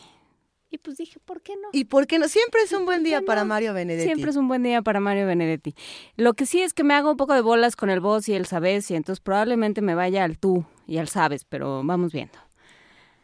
Todas las parcelas de mi vida tienen algo tuyo. Y eso en verdad no es nada extraordinario. Tú lo sabes tan objetivamente como yo. Sin embargo, hay algo que quisiera aclararte. Cuando digo todas las parcelas, no me refiero solo a esto de ahora, a esto de esperarte y aleluya encontrarte y carajo perderte y volverte a encontrar y ojalá nada más. No me refiero a que de pronto digas voy a llorar. Y yo, con un discreto nudo en la garganta, bueno, llora. Y que un lindo aguacero invisible nos ampare, y quizás por eso salga enseguida el sol. Ni me refiero a solo que ni me refiero solo a que día tras día aumente el stock de nuestras pequeñas y decisivas complicidades, o que yo pueda o creerme que puedo convertir mis reveses en victorias, o me hagas el tierno regalo de tu más reciente desesperación. No. La cosa es muchísimo más grave. Cuando digo todas las parcelas, quiero decir que además de ese dulce cataclismo, también estás reescribiendo mi infancia, esa edad en que uno dice cosas adultas y solemnes, y los solemnes adultos las celebran. Y tú en cambio sabes que eso no sirve. Quiero decir que estás rearmando mi adolescencia, ese tiempo en que fui un viejo cargado de recelos, Y tú sabes, en cambio, extraer de ese páramo mi germen de alegría y regarlo mirándolo. Quiero decir que estás sacudiendo mi juventud, ese cántaro que nadie tomó nunca en sus manos, esa sombra que nadie arrimó a su sombra. Y tú, en cambio, sabes estremecerla hasta que empiezan a caer las hojas secas, y queda la armazón de mi verdad sin proezas. Quiero decir que estás abrazando mi madurez, esta mezcla de estupor y experiencia, este extraño confín de angustia y nieve, esta bujía que ilumina la muerte, este precipicio de la pobre vida. Como ves, es más grave, muchísimo más grave, porque con estas y con otras palabras quiero decir que no eres tan sola la querida muchacha que eres, sino también las espléndidas o cautelosas mujeres que quise o quiero.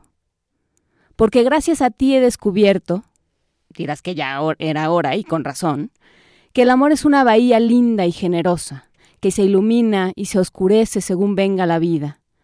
Una bahía donde los barcos llegan y se van, llegan con pájaros y augurios y se van con sirenas y nubarrones.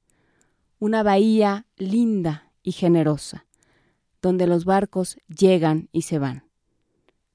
Pero tú, por favor, no te vayas. Primer movimiento. Clásicamente... Universitario. Son las 9 de la mañana con 11 minutos y después de este bellísimo poema de Mario Benedetti leído por nuestra querida Juana Inés de Esa, vamos a una nota. A ver, especialistas en comunicación y consejeros del INE plantearon la urgente necesidad de instalar sistemas de monitoreo de medios para las próximas elecciones. Ustedes que están en casa, ¿qué piensan de estos sistemas de monitoreo? ¿Qué piensan del INE? ¿Qué piensan de todas estas cosas? ¿Qué piensan de las elecciones? Vamos a escuchar una nota que nos presenta nuestro compañero Jorge Díaz.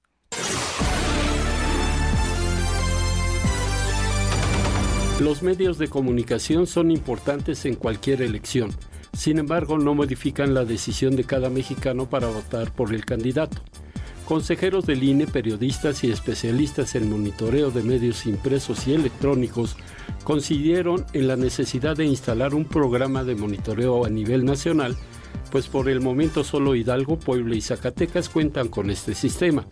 Enrique Andrade, consejero del Instituto Nacional Electoral, habló de la relevancia del control de un instrumento como este, pues su consolidación permitirá vigilar el tiempo que cada medio de comunicación dedica a la difusión de los mensajes de partidos políticos. Un tema no menos relevante que merece ser estudiado en este foro es la construcción del catálogo de noticiarios a monitorear en las precampañas y campañas electorales, es decir, revisar los criterios a través de los que se seleccionan los programas que difunden noticias, valorar la inclusión de programas de entretenimiento y algunos de opinión, definir los criterios para los monitoreos en elecciones locales. Adicionalmente, no debe dejarse de lado los mecanismos y medios informativos a través de los cuales se hacen públicos los resultados de los monitoreos. La realización de los monitoreos de los programas que difunden noticias son obligatorios solo para procesos electorales federales y en las legislaciones locales de Hidalgo, Puebla y Zacatecas, por lo que es de gran valía discutir durante este espacio la importancia y beneficios de que los monitoreos puedan realizarse a nivel local. Ha sido evidente que los ejercicios de monitoreo realizados desde 1994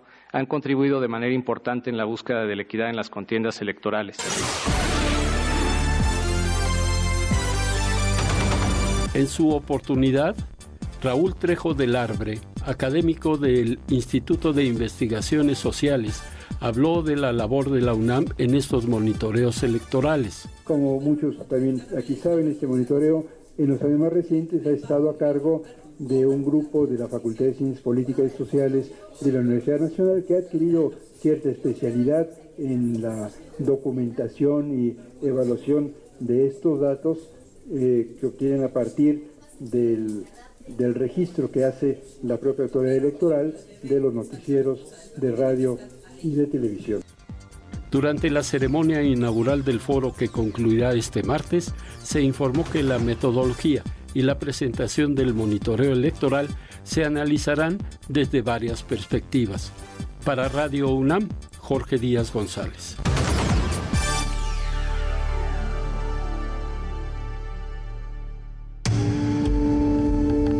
Movimiento.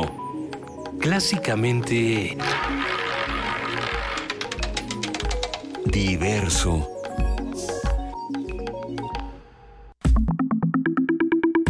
La mesa del día.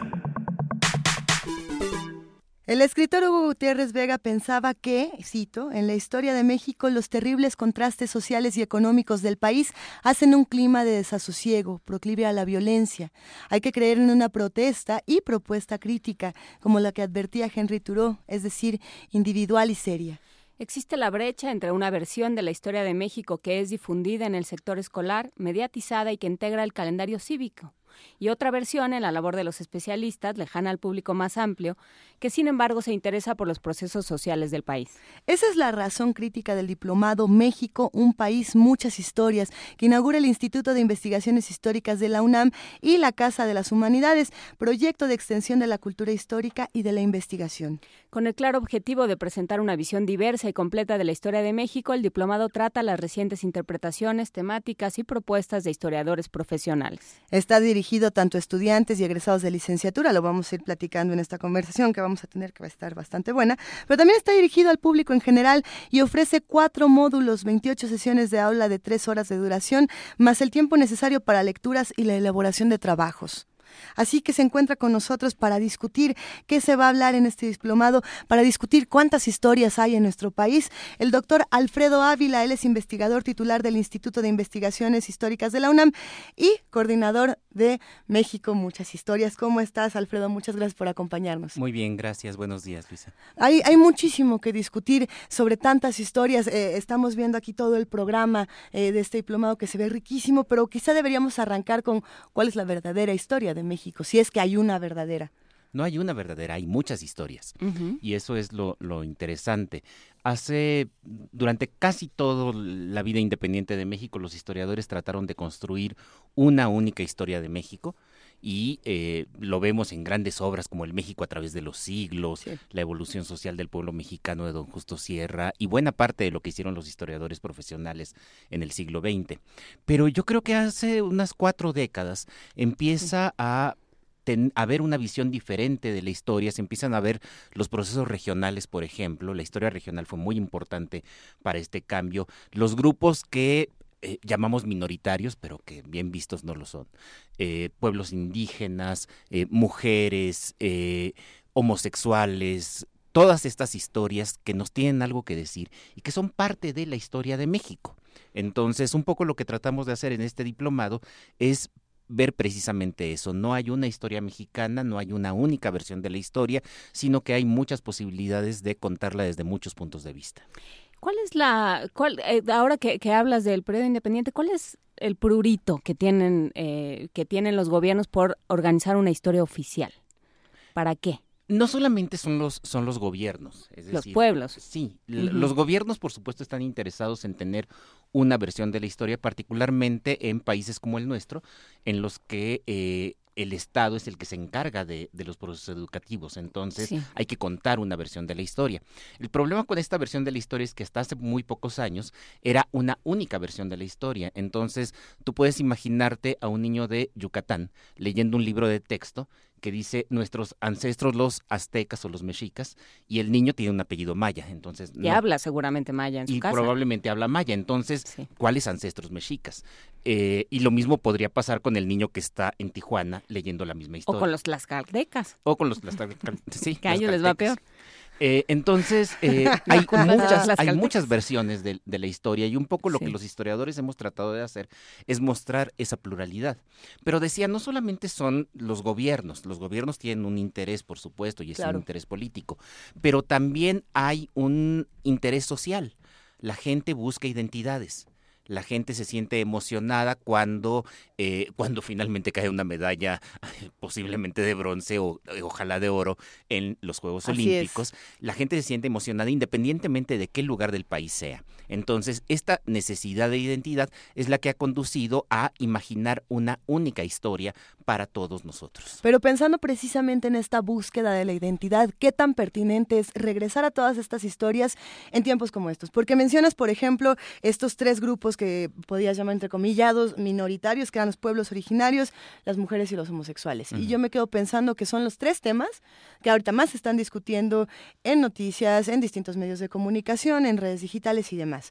Eh, ¿Qué, tan pertinente es entonces regresar a todas estas múltiples historias desde Mesoamérica hasta siglo XX para comprender y reconfigurar lo que estamos viviendo hoy en día? Me parece que el, objetivo más importante de este reconocimiento es aprender a vivir en eh, la multiculturalidad y aprender a reconocernos en las diferencias. Claro. Eh, lo que quiero decir es que, a ver, pongo un ejemplo. A comienzos del siglo XX, Manuel Gamio, uno de los grandes arqueólogos e historiadores mexicanos, que estuvo muy involucrado con Teotihuacán y todas estas eh, eh, cosas, un gran estudioso del pasado indígena, pero que de pronto escribe un libro maravilloso por, otra parte que se llama Forjando Patria, en el que dice ya no debe haber indígenas, ahora todos somos mestizos. Entonces es muy paradójico. El hombre que ha pasado, que ha dedicado su vida al estudio de las civilizaciones originarias de este país y que para su país para el que él tenía en ese momento, lo que quiere es eliminar a esas civilizaciones indígenas para tener un país puramente mestizo. Entonces, eh, lo que me parece que estamos haciendo los historiadores ahora es mostrar, por ejemplo, que la historia de los pueblos indígenas no terminó en 1521. Así es. Que la historia de los pueblos indígenas está aquí, ahora, que efectivamente ha habido mucho mestizaje, pero que el mestizaje nunca ha sido completo ni ha sido igual. Y tenemos que aprender a vivir con esas diferencias, tenemos que aprender a respetarnos con esas diferencias. ¿Quiénes son los invisibles en la historia de nuestro país y qué historia es la que nos deberían de contar también de estos invisibles? ¿O qué historia nos estarían contando estos invisibles? Hay muchas versiones. Te cuento eh, algunos, algunos ejemplos. Eh, en mi instituto hay alguna colega que está trabajando, la doctora Sosensky, que está trabajando a los niños en la historia. Esa es una, es una parte fundamental, es, un, es, es, un tema bien importante. Ella empezó a trabajar esto a partir del trabajo de los niños y cómo hoy eh, eh, es un todo un debate el tema del trabajo infantil. Y bueno, el trabajo infantil que se venía dando en, México, en América Latina, en todo el mundo, eh, desde el siglo XIX, en el siglo XX, las contradicciones que hay, porque por un lado hay explotación, pero por otro lado niños que necesitan obtener dinero para apoyar a la familia. y ahí hay toda, ahí hay toda una perspectiva, todo un, todo un campo de estudios bien, bien interesante que hace poco tiempo no veíamos, porque la historia de, de los países, la historia nacional es historia de los grandes hombres, como nos enseñaron. Y no, los niños, esos no son tan importantes a menos que hayan hecho un acto de adultos. Entonces, entonces pensamos en los niños héroes, o pensamos en el niño artillero, o pensamos en estas cosas. No pensamos en el niño que está jugando canicas, o en el niño que tiene que trabajar para ayudar a su mamá. Eh, esa, es una, esa es una versión. Tenemos la historia de las mujeres, porque también la historia de las mujeres en la historia de México, como se ha visto de manera tradicional, es la historia de las mujeres que actúan como hombres.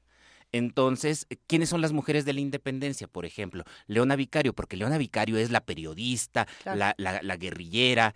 Eh, no, Leona Vicario es importante por muchas otras cosas. Y así como es importante Leona Vicario, también son muy importantes todas aquellas mujeres que se quedaron en sus comunidades cuando los hombres salieron a la guerra.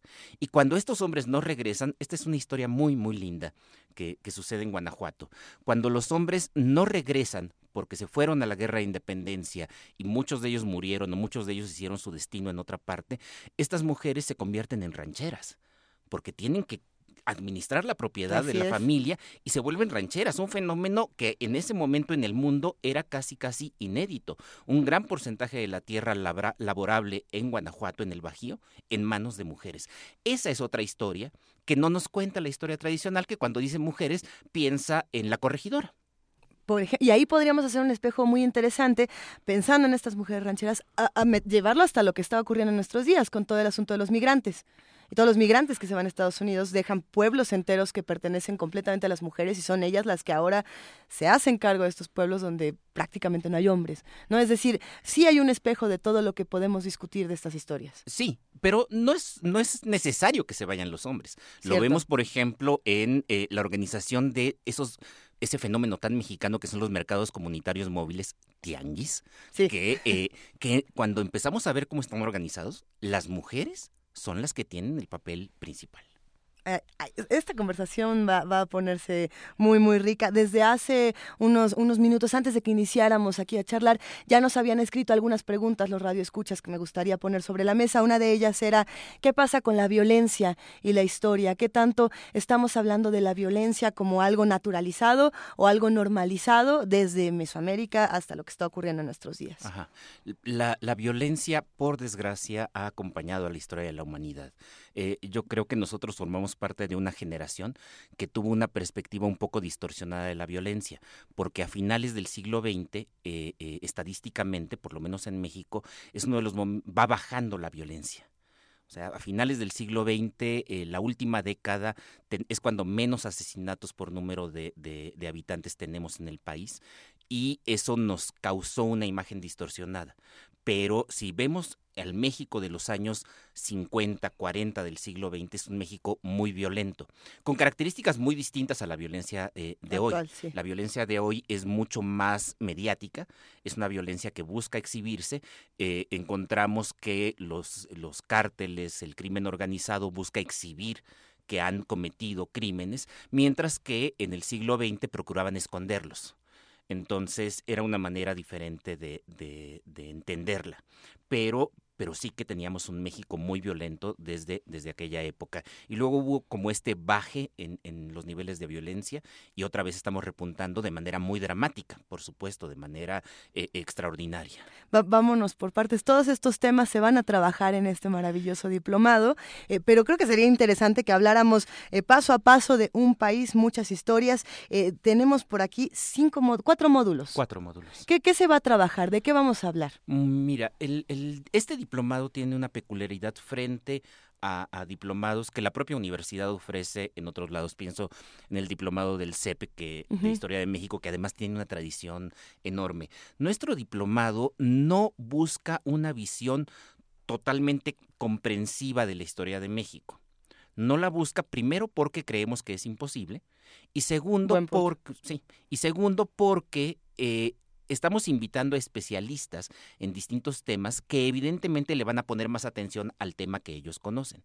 Entonces, eh, por ejemplo, pienso para el siglo XX, eh, van, a, van a aparecer temas, a lo mejor no aparece como tema el PRI o no aparece como tema el sistema político en las elecciones, pero aparecen como tema la historia de la urbanización ese fenómeno de la urbanización, que habitualmente en las historias generales o eh, en las visiones generales de la historia patria, pues no es un tema que aparezca, pero la urbanización es un fenómeno importantísimo para entender el México, el México de hoy. El doctor Sergio Miranda, que además es el coordinador de, del módulo 4, eh, es especialista precisamente en los procesos de urbanización del siglo XX y cómo se han diseñado o mal diseñado o no se han diseñado las ciudades.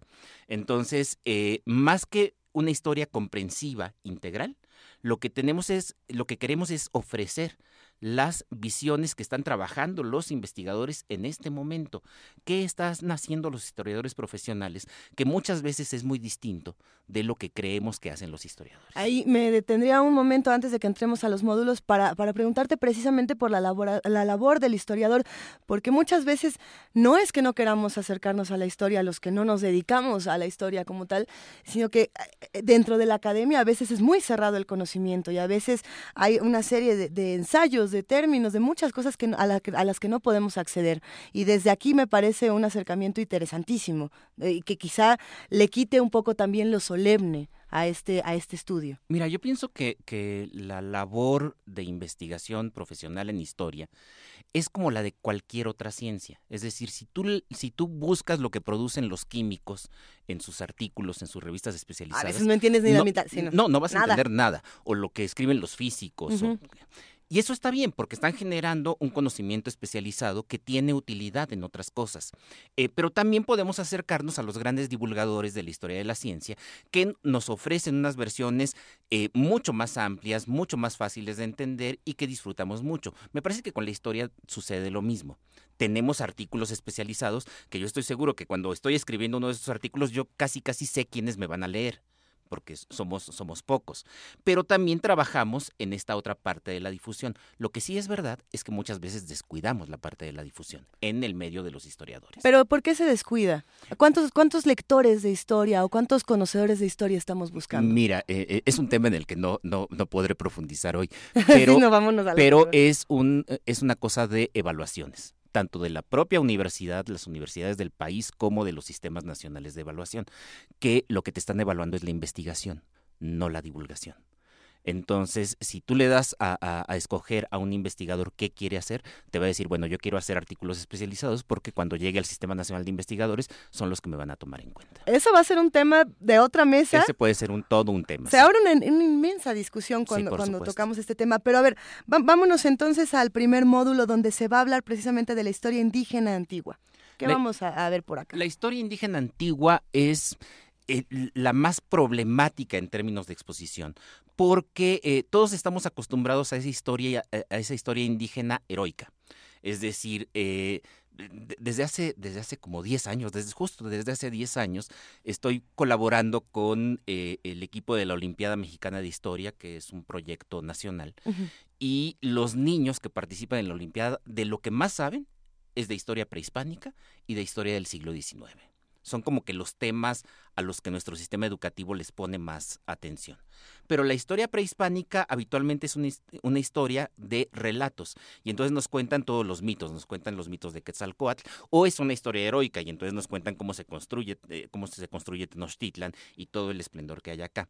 Lo que nosotros estamos ofreciendo es una historia más social de Mesoamérica. Lo que nosotros estamos ofreciendo es una historia de cómo se van construyendo las civilizaciones, incluso aquellas que no son tan vistosas. Eh, yo, por ejemplo, soy del norte de México, entonces a mí siempre me parecía medio extraño eso de nada más olmecas y nahuas y mayas. Bueno, y los que estamos cruzando a aquel lado, este, ¿qué? Entonces, acá pueden encontrar esas historias. Son, y, y- y como el eje de todo el diplomado, historias de diversidad. Historias de diversidad, que va a ser algo fundamental para después empezar a abordar el tema de la multiculturalidad y la interculturalidad, que eso Sí, ya lo vamos a seguir platicando.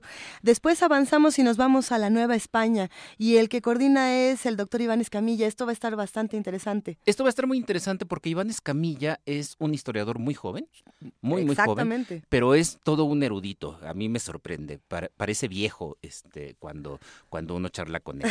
Eh, y él de verdad que tiene una visión de la historia de Nueva España muy rompedora, no solo con las visiones escolares, ya, ya sabemos, en la visión escolar que nos enseñan es, en la Nueva España no pasó nada.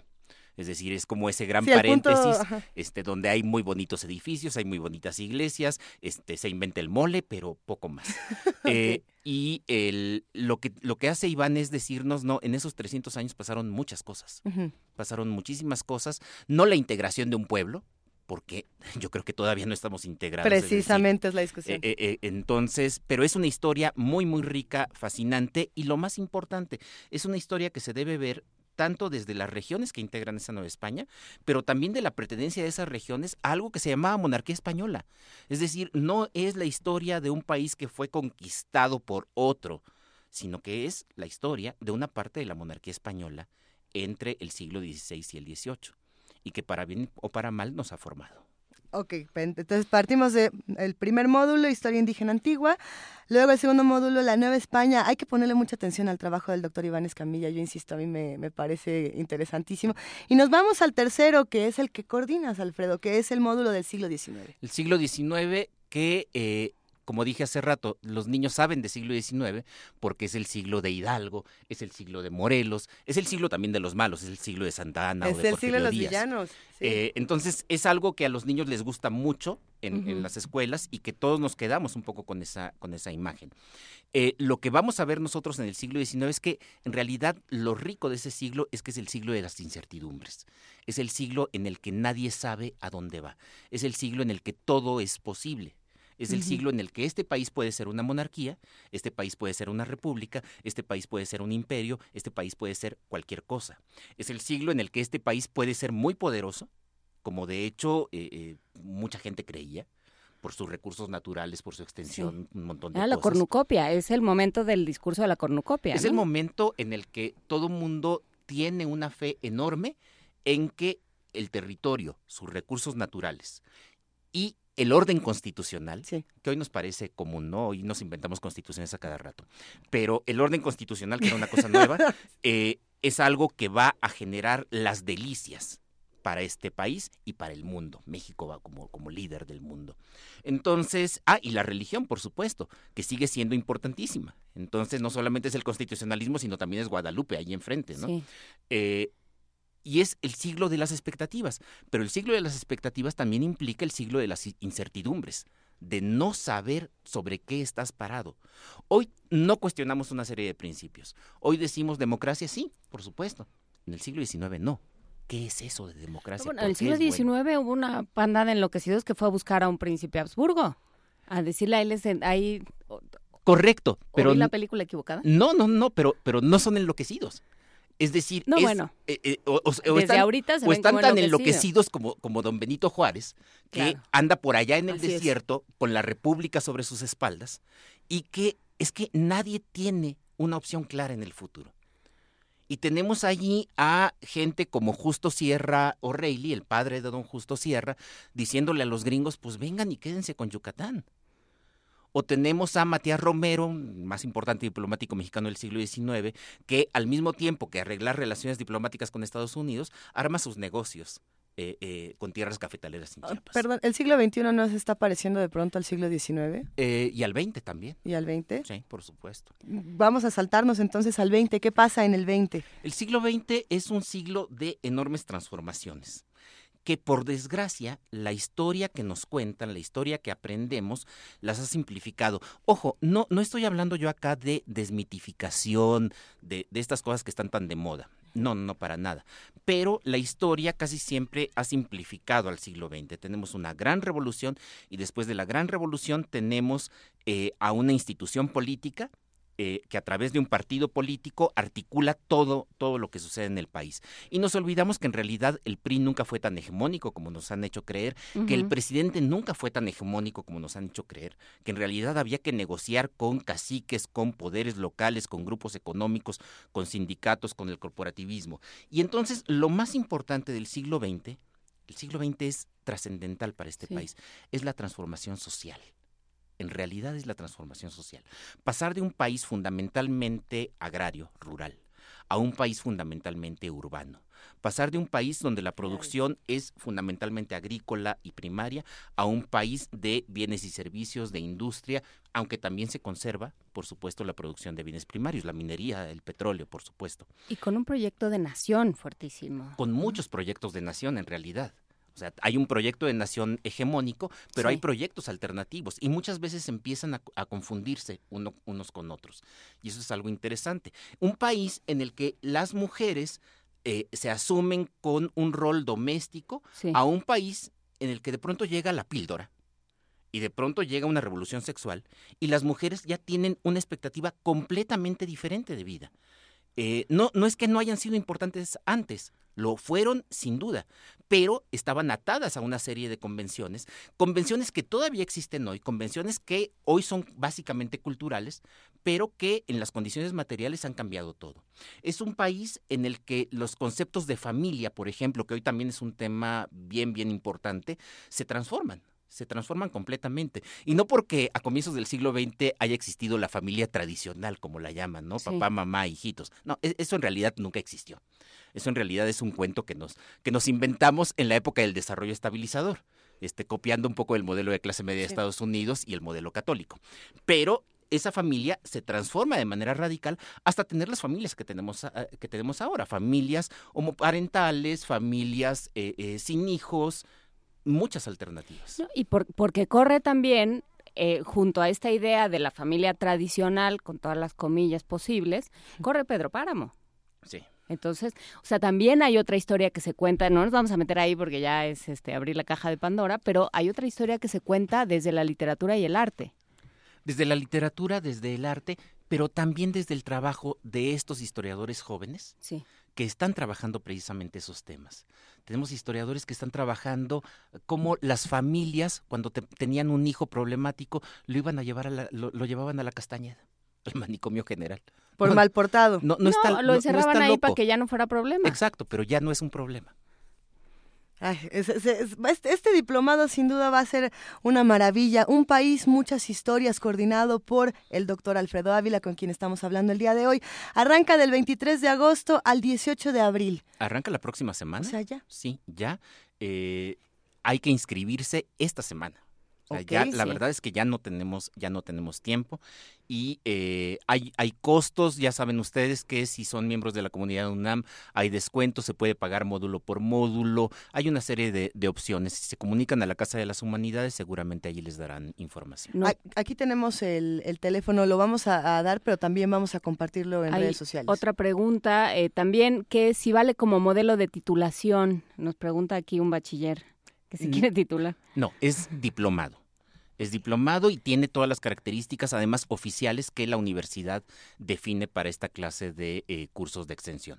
Recuerden, muchas veces tomamos un curso de muchas horas y los bautizan diplomado. Este no, este es un diplomado en toda la regla con la normativa universitaria. Es un diplomado al que todos podemos acercarnos, pero ¿qué necesitamos? ¿Hay alguna eh, serie de requisitos para poder entrar? ¿Alguna petición, carta de motivos? ¿Qué se eh, necesita? lo, convencional, sí. Hay que hacer una entrevista, en, en este caso en la Casa de las Humanidades, hay que presentarle eh, las, las, intenciones que uno tiene porque quiere cursar este, este diplomado. Está dirigido para estudiantes de licenciatura o para gente que tenga ya la licenciatura, sin importar la carrera. Es decir, es, es una cosa que va dirigida a un público amplio, pero un público culto. Es decir, es un público que tiene interés, es un público y de preferencia que lea. Necesitamos que la gente lea. Y si, menciona que lo escuchó en primer movimiento, le van a dar un apretón de manos y le van a decir, enhorabuena, hermano. Qué bueno que le gusta leer. Eh, tienes para, trajiste regalos, además de venir a invitar a todo el mundo al diplomado, que ya hay un montón de, seres en redes y en todos lados que dicen que quieren, que quieren ir. Eh, ¿Tienes unos, unos diccionarios? Traje por acá el Diccionario de la Independencia de México que hicimos en el Instituto de Investigaciones Históricas hace unos años, hace seis años, y el Diccionario de la Revolución Mexicana que se hizo en la Facultad de Filosofía y Letras eh, también hace, hace seis años, que son las dos contribuciones que hizo la Universidad Nacional para eh, eh, las celebraciones del Bicentenario. Son diccionarios no no en el sentido de que está toda la información, son temas selectos, eh, ordenados en, en, orden alfabético, pero que permiten una visión también amplia y lo más importante, creo que como en el diplomado, una versión actualizada de los procesos que se estudian. Entonces, Diccionario de la Independencia de México y Diccionario de la Revolución Mexicana. Estos dos bellísimos ejemplares que tenemos sobre la mesa se van a ir en Twitter, estamos en arroba PMovimiento y tienen que escribirnos con su nombre y con el hashtag Un País, Muchas Historias, pero...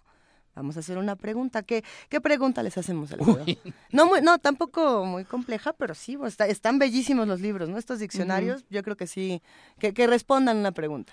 A ver, que responda una pregunta. Acaba de pasar el 13 de agosto. Ustedes saben que el 13 de agosto, además de la conmemoración de, del, natalicio de Fidel Castro, que cumplió 90 años. Sí. y el Día de los Zurdos. Y el Día del Zurdo. Este, algo cayó. ¿Qué cayó en 1521?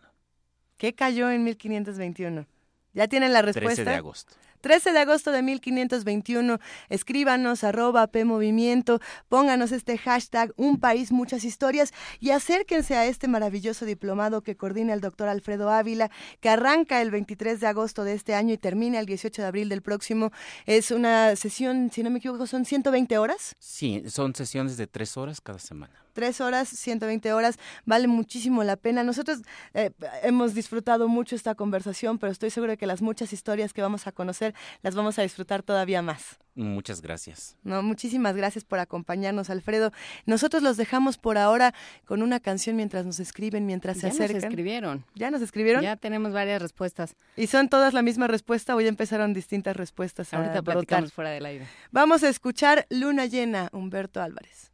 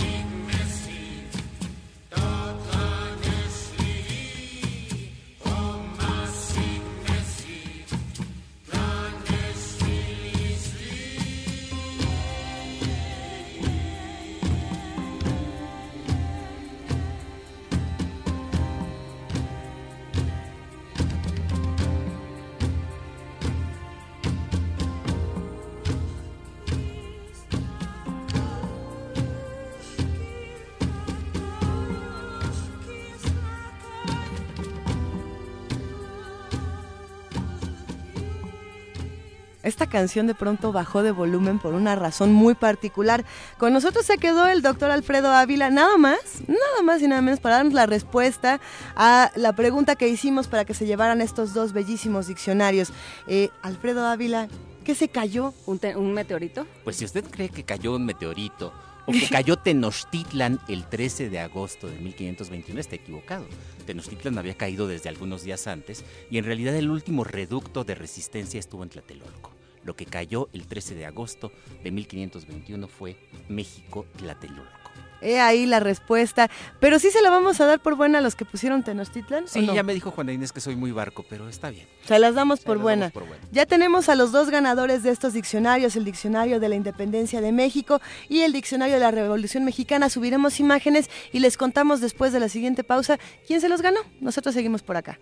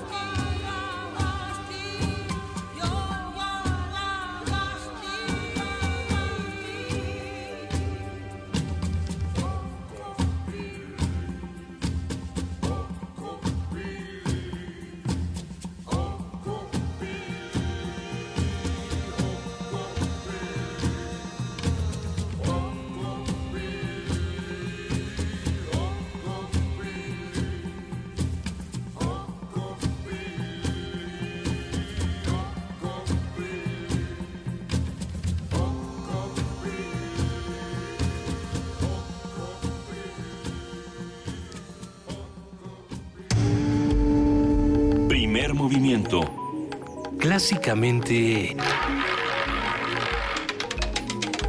Universitario.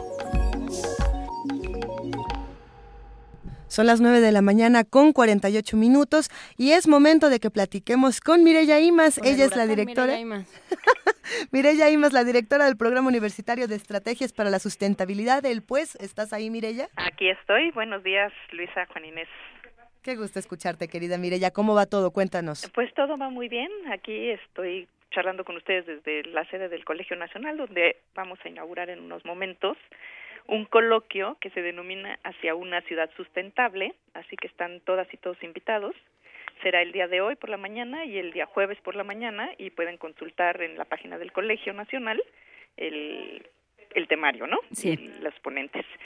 Y bueno, pues eh, recogiendo el guante que lanzó Juan Inés hace un par de programas, vamos a hablar de huracanes y vulnerabilidad. Eso. Entonces, bueno, primero es importante decir que vulnerabilidad es un estado dinámico y multicausal que cambia dependiendo de condiciones espaciales, temporales, socioeconómicas, entre muchas otras. De acuerdo con Denise Soares, que es una investigadora del IMTA, el Instituto Mexicano de Tecnología del Agua, eh, la vulnerabilidad social juega un rol determinante en la construcción de desastres. Una amenaza natural, como un huracán, no tiene por qué convertirse en un desastre, pues estos no solo son el resultado de las fuerzas naturales, sino de cuestiones de índole socioambiental, como la falta del ordenamiento territorial, la planeación urbana, la carencia de infraestructura adecuada, políticas y prácticas ambientales inapropiadas, como por ejemplo la deforestación, las construcciones en laderas, en cauces, en las costas y un largo etcétera. De acuerdo con el Panel Intergubernamental de Cambio Climático, el IPCC, se estima que el 50% de la población del mundo habita en zonas costeras y 22 de las 30 megaciudades se ubican en las costas. Por ello, entender los elementos que vuelven vulnerables a las poblaciones humanas ahí asentadas o a las que pueden recibir el efecto de huracanes y ciclones, como ocurrió esta vez en Puebla, donde desgraciadamente fallecieron 40 personas a consecuencias de graves inundaciones, debería ser una prioridad, ciertamente, en el diseño de políticas públicas que nos permitan aminorar las condiciones de fragilidad e incrementar la resiliencia, es decir, la capacidad de resistir estos embates y recuperarse por la parte de las poblaciones humanas y de los ecosistemas en las que éstas se ubican. ¿Qué, qué, ¿Qué escenarios se han venido construyendo? Que tenemos desastres socioambientales que no naturales. No bien inicia la temporada de huracanes cada mes de mayo en nuestro país. Recordemos un poco de geografía nacional. Tenemos 430 mil kilómetros cuadrados de zona costera terrestre y estamos rodeados por dos océanos, justo en la franja del hemisferio norte, donde ocurren los huracanes. Así que por geografía no nos salvamos. Y bueno, esto ya lo sabemos. En nuestro país, una cuarta parte de la población habita en las planicies costeras. Y más importante que este porcentaje es el crecimiento de estas poblaciones, el cual va en un 2.8% anual. Esto es una de las mayores tasas de incremento a nivel nacional, de acuerdo con el texto de Capital Natural que edita la Comisión Nacional de Biodiversidad. Más y más gente se concentra en ciudades, costeras o no, Sí. que carecen de planes de ordenamiento o que si los tienen, su valor en la práctica no es mayor al del papel en el que están impresos. Ejemplos sobran, pero como botón de muestra pongamos a Playa de Carmen, cabecera del municipio de Solidaridad, cuya población se estimaba que crecería en 18% tan solo durante el 2015. Ahora, bien, ¿en qué condiciones se encuentran nuestras costas? Un estudio publicado en la revista Environmental Conservation en el 2006, realizado por investigadores del Instituto de Ecología de Jalapa, analizó 26 sitios a lo largo de 902 kilómetros de la línea de costa del Golfo para elaborar un índice de vulnerabilidad, calculado sobre la base de variables como las condiciones geomorfológicas, la influencia marina y de los vientos, el estado de conservación de la vegetación y el impacto de las actividades humanas a nivel local. Los investigadores encontraron que solamente el 19% de estos sitios podrían clasificarse como de baja vulnerabilidad.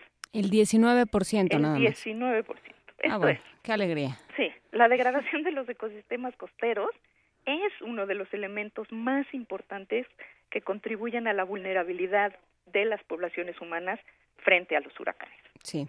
De acuerdo con un reporte del 2012 en la revista The Nature Conservancy, eh, los manglares, por ejemplo, pueden ayudar a reducir entre 5 a 50 centímetros el oleaje sobre la costa por cada kilómetro de ancho que tenga el manglar.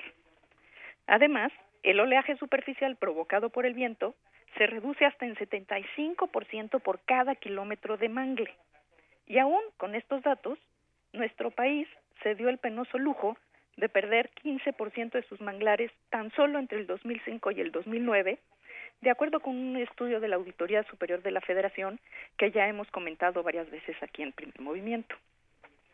A pesar de esto, estamos muy concentrados en la tarea de, de secar nuestros manglares y nuestras zonas de humedales para transformarlas en terrenos ganaderos, de cultivos y, en los casos más dramáticos, en urbanizaciones condenadas a la eterna inundación. Ahí está Chalco como prueba perpetua de esta condición. Los, huracanes, y es importante decirlo, no son los villanos de la película. Claro. De acuerdo con investigadores como el doctor Jauregui, del Centro de Ciencias de la Atmósfera, a una temporada abundante en huracanes le sigue una buena temporada de cosechas en casi todo el país, gracias a la humedad que dejan estas tormentas a su paso. No, no son desastres naturales.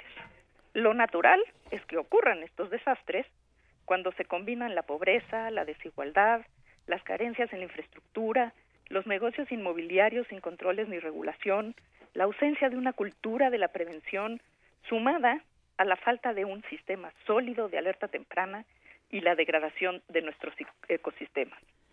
Así, todo ello se suma para hacer de la temporada de huracanes tormentas perfectas. Y esa Pues es sí. nuestra colaboración del día de hoy.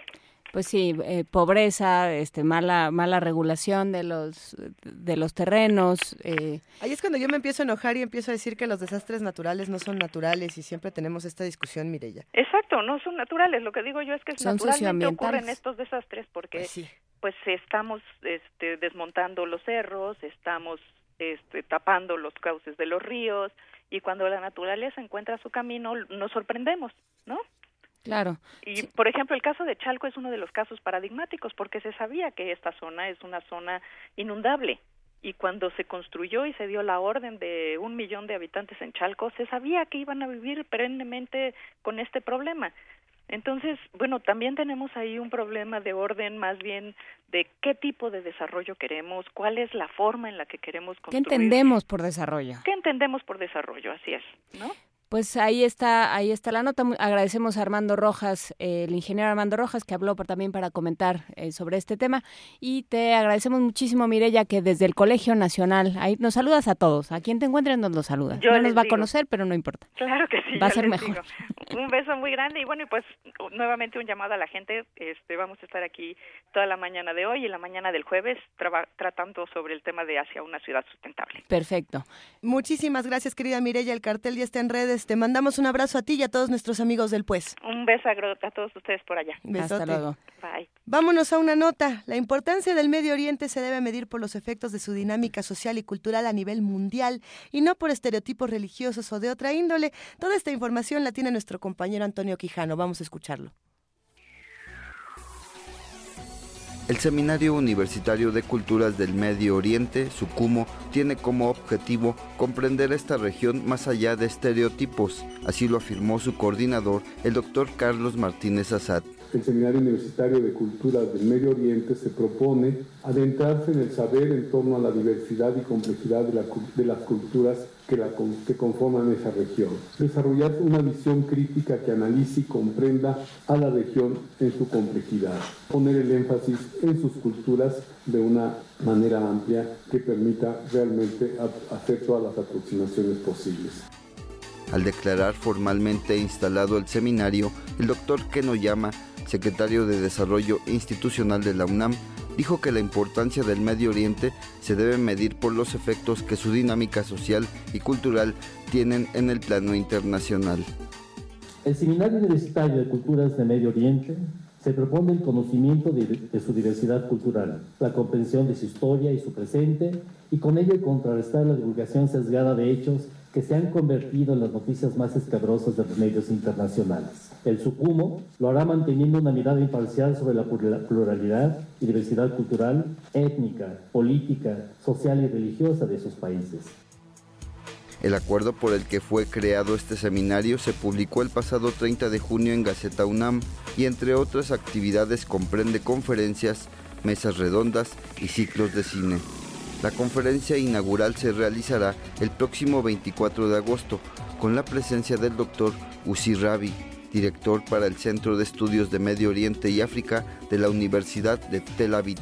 La cita será a las 11 horas en el auditorio Jorge Carpizo de la Coordinación de Humanidades. Para Radio UNAM, Antonio Quijano.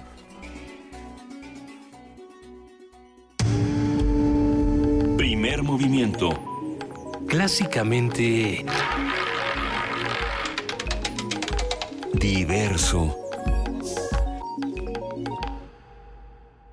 Y ya nos vamos, Luisa Iglesias, porque ya es tardísimo. Ya nos vamos, querida Juana Inés de esa. Gracias por este programa. Gracias a todos los que hacen comunidad con nosotros. Les mandamos un gran abrazo.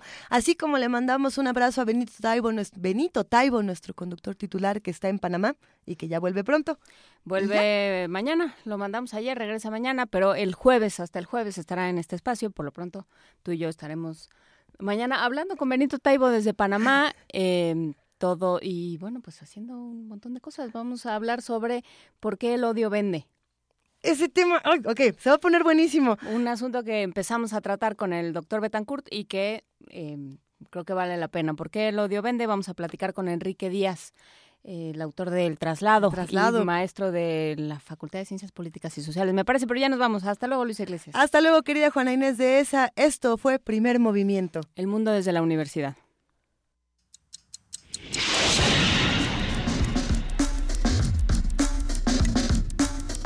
Radio UNAM presentó Primer movimiento. El mundo desde la universidad.